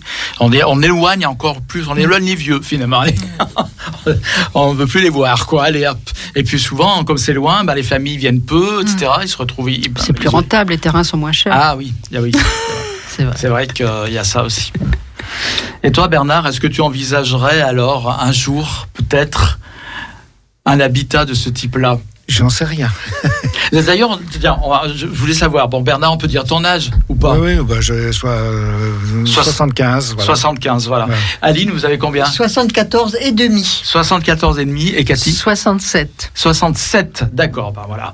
Moi, 57, donc je serai éligible, entre parenthèses. je pourrais. quar- 49, mais euh, j'attends. J'attends un je suis pas sûre que je sois faite pour vivre en collectivité. Ouais, mais c'est, voilà, vous êtes une gamine, vous, voilà.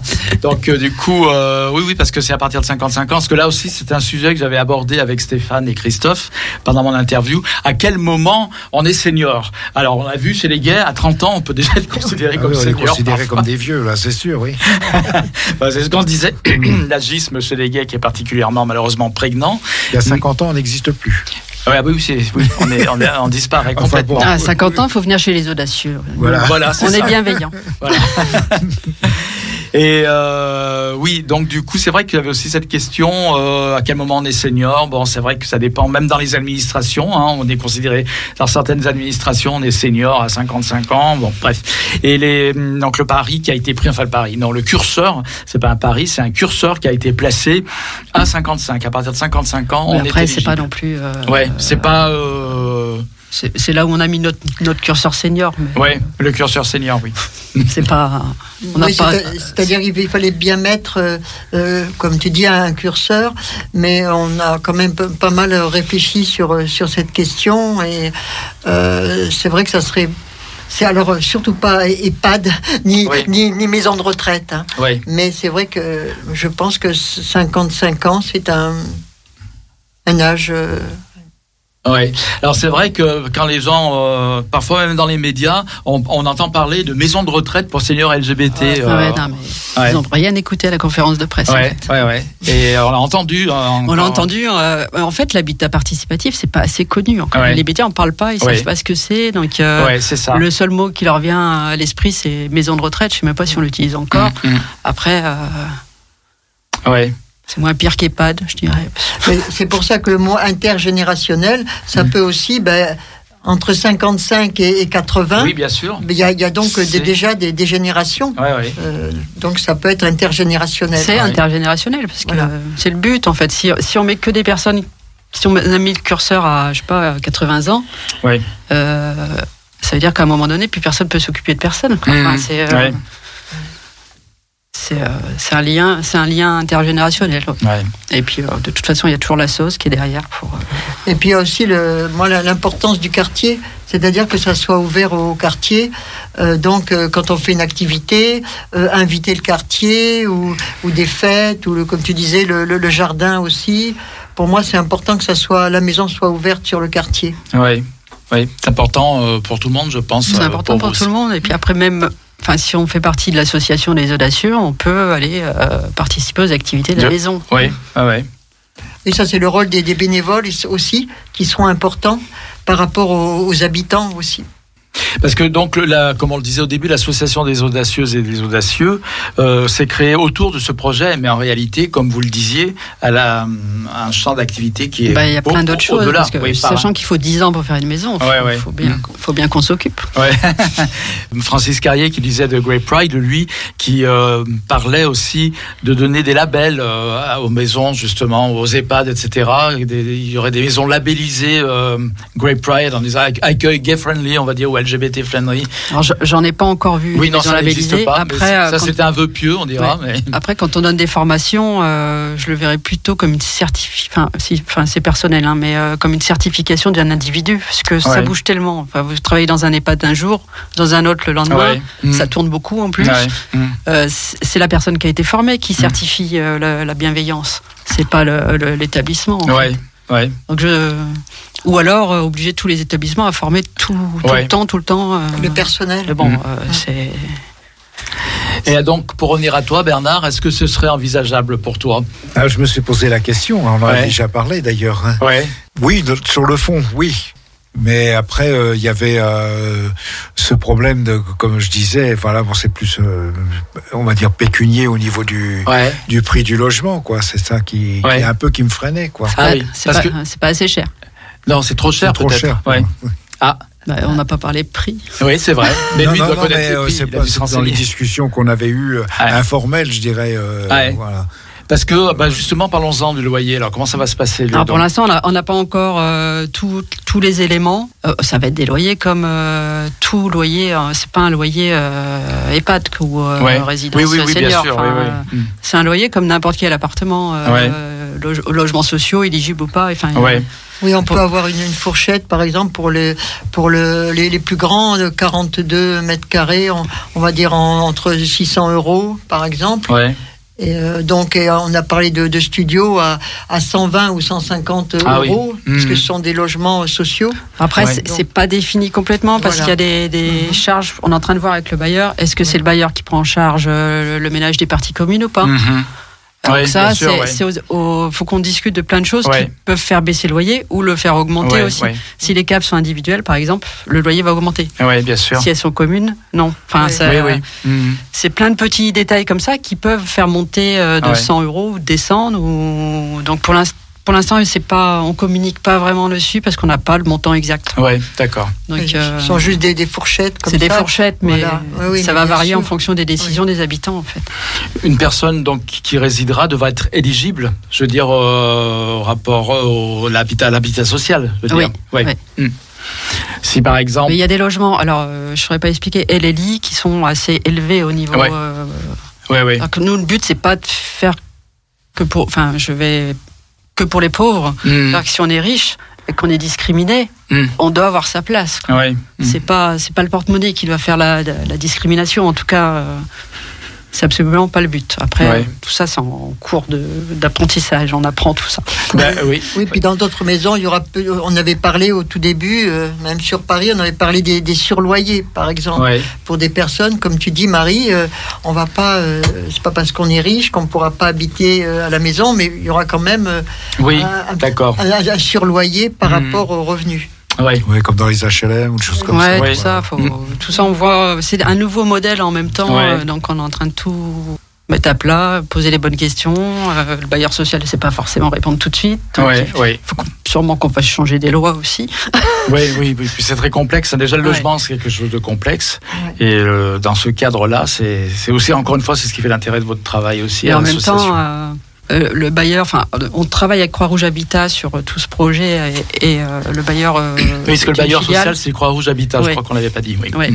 Euh, eux, ils veulent aussi faire changer les lignes parce qu'ils ont de plus en plus d'habitats participatifs qui sont en train de naître, euh, pas forcément seniors, mais euh, Oui. autour. Donc il, faut qu'on fasse plier les, les lois un petit peu pour que ça rentre dans les cases. Quoi. Oui, c'est vrai que comme on le disait, en France, c'est pas encore très développé, donc pas très connu, effectivement. On le disait par rapport aux C'est ce qui médias. freine aussi. Par rapport, oui, par rapport loi, à d'autres pays, c'est beaucoup plus développé déjà.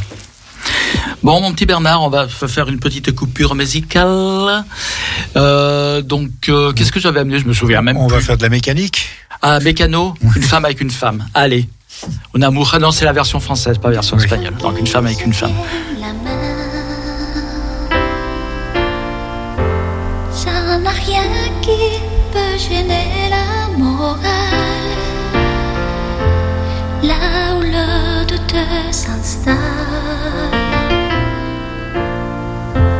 c'est que ce geste se fasse sous la table quand elles sont seules, comme elles n'ont rien à perdre.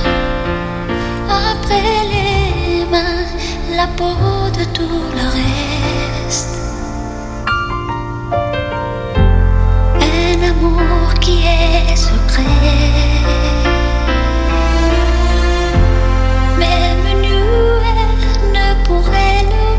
Cacher.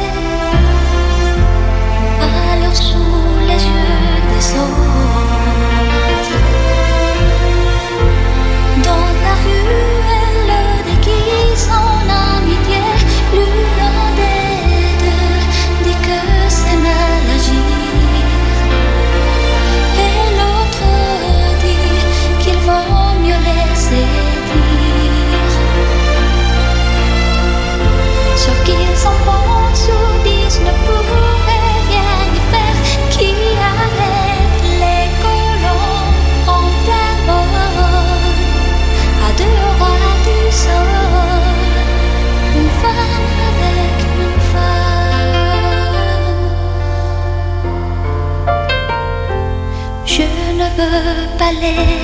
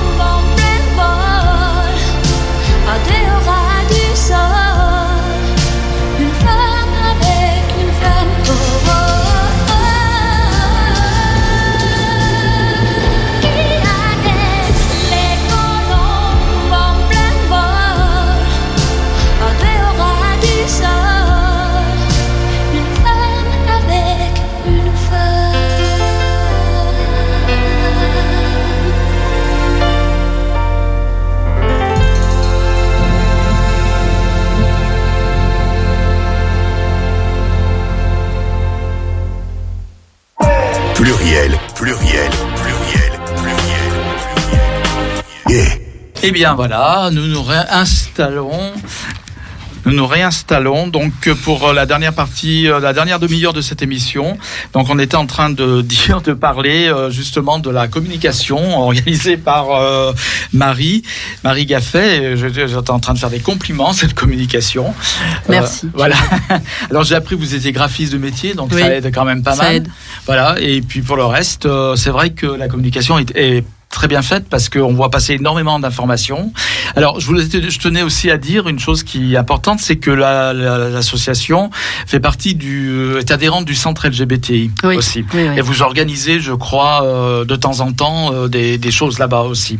Quand on arrive à avoir des créneaux, ouais. Oui, oui, c'est vrai que c'est pas. Non, on fait. alors, on est on est là-bas tous les mardis après-midi, euh, de vous 15 faites- à 17 heures. Ça, on, on l'a bloqué pour euh, pour qu'on puisse nous rencontrer. Après, quand on essaye de, Ouais. on fait des ateliers d'écriture. euh, Oui, voilà, j'ai vu ça à- au centre mais du coup, on le LGBT. fait sur notre créneau de. D'accord. C'est en train de se mettre en place au centre LGBT. Oui, oui, maintenant il va y avoir une, euh, une nouvelle dynamique, on dira. Oui, on ça va se mettre. euh, oui, ils ont toujours le problème aussi. Il faut, il faut du monde pour euh, faire bouger des, des grosses structures comme ça. Ouais. Mm. Il faut des bénévoles. On a toujours besoin de bénévoles dans les associations. Oui, c'est vrai. Et c'est vrai aussi que donc, comme je vous le disais, euh, que je disais, cette, euh, cette, euh, la communication est, est très bien faite. Ah oui, je voulais rebondir là-dessus justement pour, Oui. euh, pour dire que justement les seniors LGBT, on n'arrive pas à les atteindre Ah. par notre communication numérique. Ouais. Euh, après, grâce à la conférence de presse, il y a eu un peu de, Ouais. on en a parlé dans les journaux, à la télé. Mais euh, si vous connaissez des, enfin ceux qui nous écoutent, si vous connaissez des seniors LGBT isolés, euh, Ouais. il faut pas hésiter à leur en parler parce que l'info, elle, euh, elle est très présente sur le site web, les réseaux sociaux. Mais, Ouais. euh, on leur écrit pas encore. D'ailleurs, c'est vrai que vous faites bien de mentionner. Il a de mentionner. Il y a un site web qui est www www.rainbold.fr. Voilà, R-A-I-N-B-O-L-D.fr, sur laquelle on trouve aussi beaucoup d'informations. Mais vous, Aline et Cathy, vous êtes euh, connectés à fond, j'en suis sûr. Alors moi, oui, je suis connectée euh, à fond et effectivement, c'est très important aussi la, bah, communication. Mais euh, comme dit Marie aussi, c'est quand même difficile.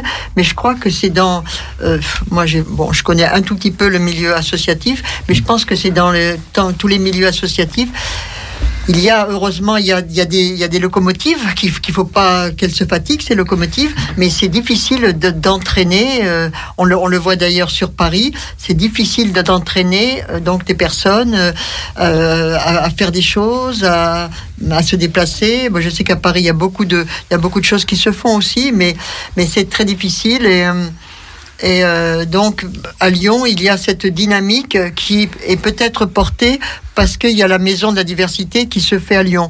Et nous espérons que dans d'autres villes, et en particulier Paris, quand il y aura le projet d'une maison à Paris, ça donnera une, une dynamique justement à, la- à- à tous les adhérents et tous les adhérentes, parce qu'il y a beaucoup d'ad- d'adhérents euh, sur Paris et d'adhérentes. Oui, Il y a une centaine d'adhérents Voilà. en Ile-de-France. Ouais. Euh, Sur les 280, euh, Ouais. ouais. Alors, j'ai pas refait la stat euh, Ouais. euh, en pourcentage. euh, Ouais. Je ferai ça au mois de janvier. Ouais, ouais. Vous disiez sur euh, Auvergne-Rhône-Alpes, c'était quand même 70 adhérents. 70 adhérents, on en a pff, assez. euh, je dirais, il y a peut-être un par semaine qui tombe. euh. D'accord. Ouais. Ouais, ah. Non, ça. Puis je trouve que moi, c'est je, le bouche à oreille qui fait. Pardon. Non, non, mais fait- je pense aussi qu'effectivement, la, la, la maison est, est- est porteuse justement de la dynamique. Mais je sens qu'il y a, il y a autre chose qui me, qui me plaît aussi à, à Lyon. Je me dis qu'il y a quand même une dynamique, ils font beaucoup de choses. Par exemple, il y a un WhatsApp. Bon, Mhm. moi, moi, j'y suis, fier de l'être, à, Lyon, même si je suis pas à Lyon euh, très souvent. Il y a une dynamique. Par exemple, il y a un- tout d'un coup un message. Euh, bah, je dirais René, euh, Christophe ou Marie ou, euh, Ouais. ou François, Bruno. Tiens, je vais au cinéma. Euh, qui, qui veut venir Ah oui. Et ça, Mhm. je, je trouve qu'il y a une dynamique à, à Lyon et, et- et pendant l'été, vous faisiez Ouais. beaucoup en, de choses. En fait, on a mis ça en place juste avant l'été parce que ben, on- Christophe et moi, on part en vacances. Donc on s'est dit, bah, et on voulait pas qu'il se passe rien parce que il y a des seniors, ils, ont, ils partent pas en vacances l'été, ils partent un peu avant, un peu après, mais l'été ils sont sur place. Donc on a mis en place le groupe WhatsApp et on leur a dit, ben voilà, tous les mardis, vous proposez une sortie, ceux qui veulent venir, ils, ils y vont, vous répondez dans le WhatsApp et, Ouais. Et en fait, ils ont, ils ont pas arrêté de sortir, quoi. Tout l'été, euh, dès qu'il y en a un qui sortait, euh, au- au- qui allait voir des spectacles, sortir dehors à Lyon ou des choses Mhm. comme ça, ils le mettaient dans le groupe et il y avait toujours deux, trois personnes. Ils étaient pas seuls. Ils ils- il ça. y a eu des pique-niques. euh, Il y a eu la pétanque. il y a eu la pétanque Ouais. qui a été reportée parce qu'il faisait trop chaud. Ah oui, je, veux bien le croire. hein, Donc il y, a eu, il y a eu plein de petites choses comme ça euh, et tout l'été se sont vus en fait. Et on a continué, on a gardé le WhatsApp, on continuait. Et du coup ils ont gardé l'habitude. Bah, quand il y en a un qui va au cinéma, il dit bah tiens je vais au cinéma, je vais voir ça. Si ça tente quelqu'un.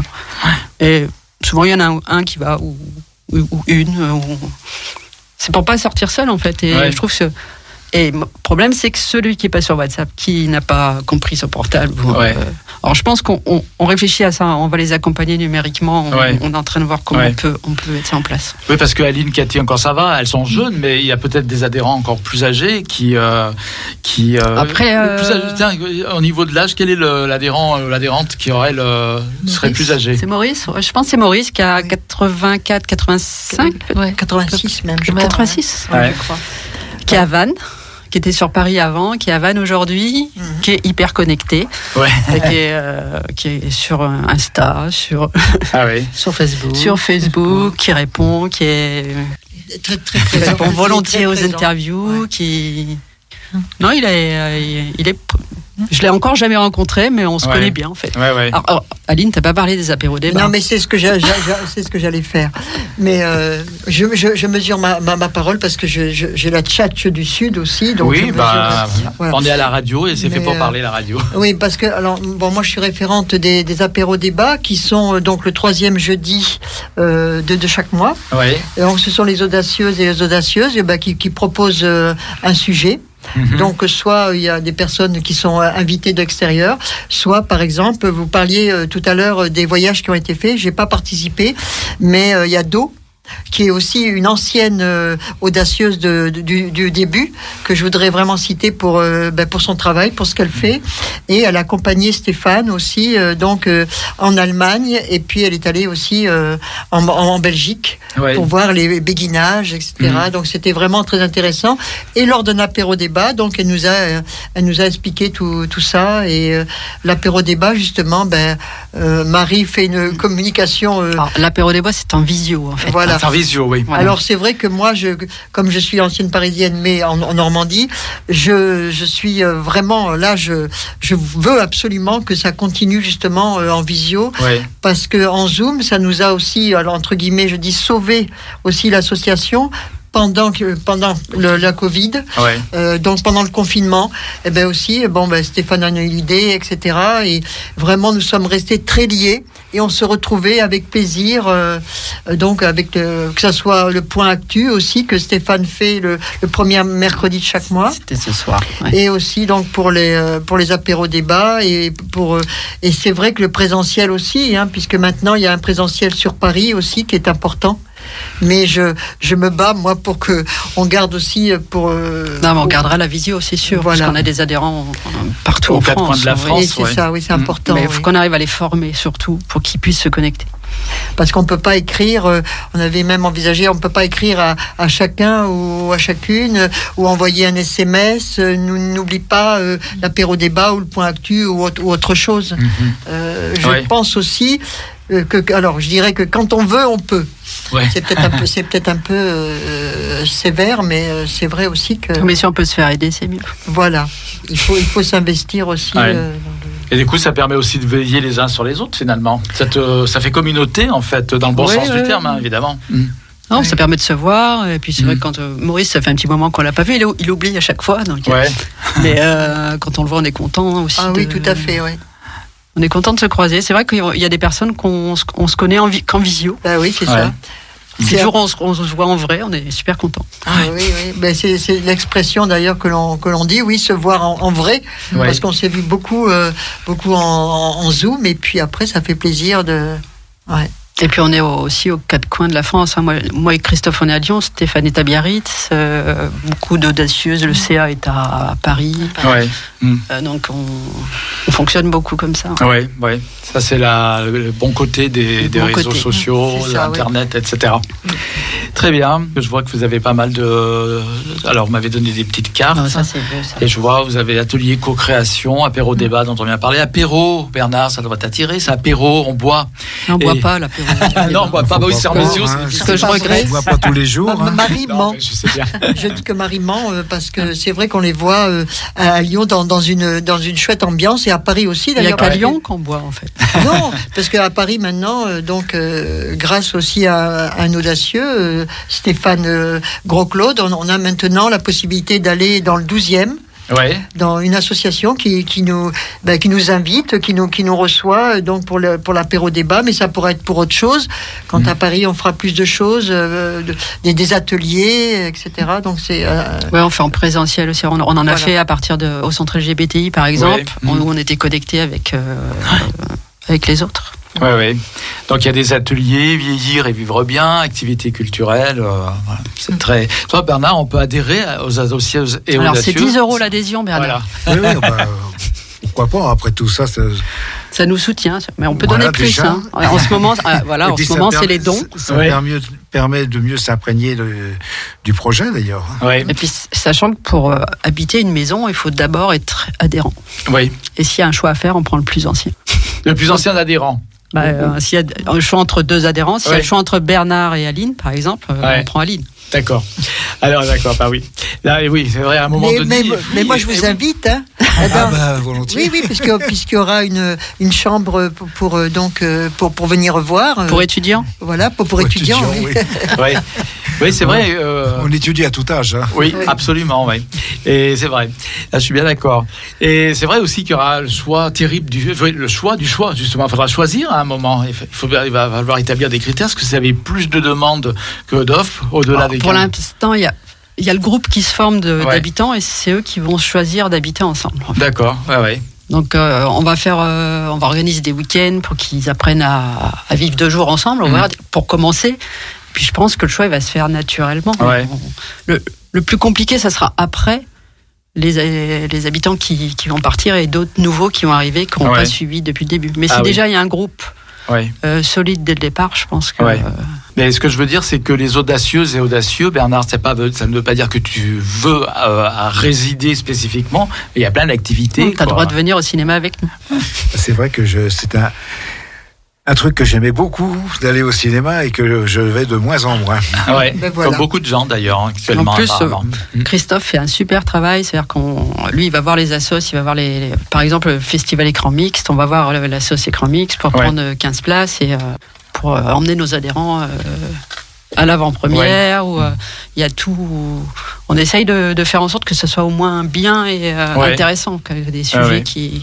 Et, et puis aussi, euh, bah aussi grâce à Christophe, et euh, il y a aussi quand même une participation euh, quand, quand c'est possible de, de l'association euh, pour que ce soit un repas ou que ce soit un théâtre, comme tu disais, euh, pour avoir une des places moins moins chères. Ouais. Euh, voilà, c'est. il Y a, un- il y a on veut vraiment vrai que ce soit accessible à tous. On veut pas que quelqu'un ne vienne pas parce qu'il n'a pas d'argent. C'est pas Ouais. possible. quoi. Mhm. C'est pas. Et si on peut, effectivement, on paye euh, le plus possible. Mais il faut aller chercher de l'argent avant. Une fois qu'on a rempli le- les, les caisses, on peut, on peut payer. Mais Ouais. après, ça dépend. mais il y a déjà un, un élan de, de, de solidarité là déjà, Ouais. sans, euh, même avant la maison.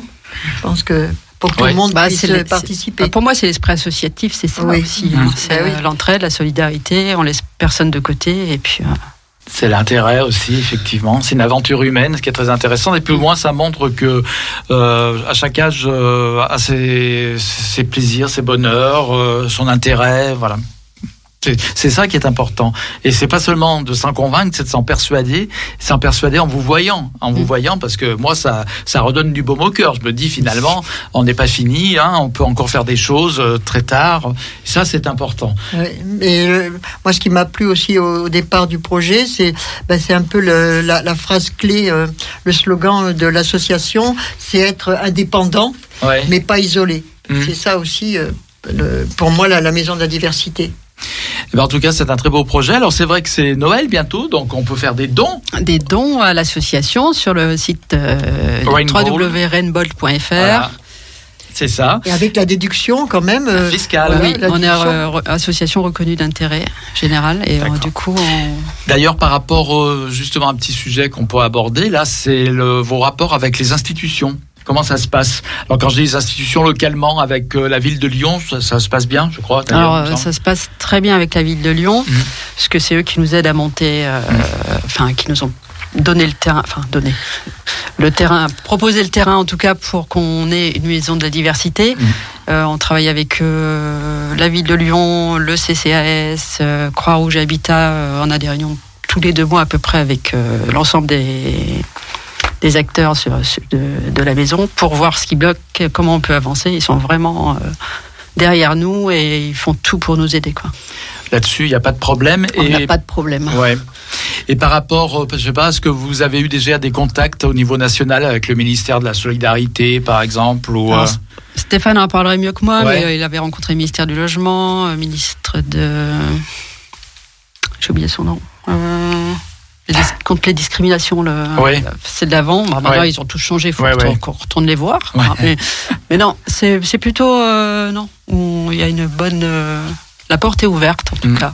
Après, euh, les promesses. Ouais, voilà. Marie, tu parles des, des prix quand même que nous avons eus dernièrement. Ah oui, c'est vrai, on a eu deux prix euh, au mois de novembre.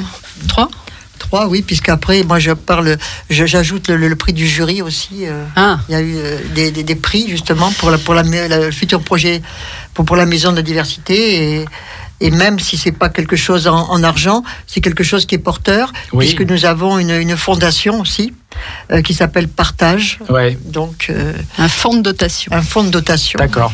Donc euh, on, on attend maintenant les, ben, les, les dons, les, les- les mécènes, voilà. Oui, j'ai vu ça, oui, effectivement. Parmi les prix que vous avez reçus, vous avez reçu celui de la DILCRA, je crois. Je suis pas sûr de la DILCRA. Euh, a- On a, Bernard, tu es peut-être plus au courant que on moi, a non reçu le prix de. Non, non, je, je sais qu'ils ont reçu. l'inclusion et diversité. Oui, inclusion et diversité. Ouais. Ouais. Alors là, on a eu double prix parce qu'on a eu le prix euh, pour l'intergénérationnel plus euh, coup de cœur du jury. D'accord. Et puis là, on en a eu un euh, aussi à Saint-Étienne, C'est les- défis d'or de Saint-Étienne sur l'habitat de demain. D'accord. Bah, félicitations. Votre travail comme ça est récompensé, reconnu. Et ça, c'est très Ça important. va nous aussi. aider à ouvrir d'autres Ouais. portes. En Bien tout cas, sûr. le plus dur, c'est d'ouvrir les portes des, des mairies Ouais. et euh, d'avoir un terrain pour, euh, pour faire Ouais. quelque chose. Très bien. Est-ce que vous avez quelque chose à rajouter, Aline, Cathy? On a parlé de tout. Vous avez Ben tout oui, on en, on en attend simplement justement ben, les, les personnes euh, pour un don, euh, qu'ils soient qu'ils soient petits ou grands, Ouais. et surtout qu'ils aient euh, qu'ils aient envie de, de faire connaissance, d'aller sur le site, d'aller sur sûr. les réseaux sociaux, euh, même a- avant d'adhérer, qu'ils voient un peu euh, ben, qu'est-ce que l'on fait, qui nous sommes, et, euh, ben, et d'adhérer aussi si Ouais. jamais ils le veulent. Oui, bah déjà, j'espère que ceux qui écouteront Et l'émission. même en tout cas, s'ils n'ont pas encore adhéré, ils sont les bienvenus pour Ouais. connaître, pour nous connaître. Voilà, c'est ça, absolument. Et puis merci aussi à la, merci à vous de nous avoir donné encore la possibilité, ben, parce que la visibilité, ben, c'est très important. Donc la radio, merci beaucoup pour. euh, Oui, alors euh, sachant que nous sommes aussi podcastés, donc sur plusieurs plateformes d'écoute, donc l'émission euh, ensuite va voyager hein, sur Internet. Donc on et puis nous, ce qu'on fait quand on reçoit des, des- des associations, on communique aussi à travers nos réseaux sociaux, euh, les, les Oui, coordonnées, voilà, etc. on essaye de, de voilà, On de- s'entraide. Voilà, c'est ça, exactement. Bon, ben en tout cas, merci beaucoup, euh, Aline, merci Cathy. Merci. Merci, Gérald. Partagé votre euh, expérience. Merci à vous ici. deux. Et puis merci Marie Gaffet. Donc on aura certainement de toute façon l'occasion On on se revoit dans un an. de se revoir. Qu'est-ce qui va se passer dans un an? Parce qu'on est en Non, parce qu'on est- 2023. parce qu'il y avait Stéphane et Christophe l'an dernier. Ouais, ah euh, oui, ah oui. Alors Tous les vrai. premiers mercredis de décembre, il y a les audacieux en fait. C'est vrai, c'est ça. Comme ça, on voit après les étapes comment, Les étapes. euh, voilà, que- comment elles sont franchies. Normalement, on Et- aura démoli. Oui, oui. Et puis en 2024, ça sera normalement l'inauguration. Voilà. Alors, alors, 2024. là, par contre, on sera pas là en décembre parce qu'on espère bien inaugurer le 8 décembre. Le 8 décembre, le jour de la fête des Lumières. bah oui. Mais le maire est pas d'accord. ouais. Ah bon? Bah, il est pris. Ah, d'accord. Parce que c'est vrai. Alors après, attends, il faut toujours se défier parce qu'il y a toujours des délais, euh, Oui, etc. De- Ça, les chantiers, c'est jamais livré. euh. Pour l'instant, ouais. Ouais. on- Bon, bah, enfin pour bon. l'instant, on est dans les temps. Après, effectivement, il y aura. Ce qu'il y a les- de sûr, c'est le que suivi du maintenant, chantier. c'est palpable, c'est concret. euh, voilà, la première maison de la diversité Mm. en France, En tout cas, c'est euh, inclusive, ouais. Seigneur LGBTI, euh, sera à Lyon. Et c'est très bien, grâce à votre travail, à vous tous et à vous toutes. Merci. Eh ben, merci beaucoup d'être venu. Et donc, il faut- rappeler, parce que je ne l'ai pas assez dit, mon petit Bernard, que nous sommes diffusés aussi sur Croc Radio. Donc, tu vas nous rappeler la, la fréquence FM parce que je m'en rappelle pas. C'est ce que j'allais dire. Alors, sur euh, Croc Radio à Vienne, Ouais. c'est sur le 89.5 89.5 en FM. FM. Et on est rediffusé tous les vendredis Tous les de vendredis. 22h à, minuit. Voilà, ça, c'est fait. Donc on va se terminer avec une petite plage euh, musicale, mon petit Bernard, et je te remercie encore de ta présence, d'avoir assuré avec brio, comme d'habitude, la régie. Eh bien, on va écouter Elton John. Ah bah parfait. Hein Jeu de la tendresse, c'est ça Voilà, c'est Une ça. Mhm. chanson qui est pas très connue, mais il chante en français. C'est assez rare pour souligner. Voilà, on va le mettre. alors. Et à très bientôt. La semaine prochaine, c'est. Transculture. C'est Transculture Voilà. avec Léa et Anouchka. Léa Yanouchka. Voilà. C'est parti, Elton John.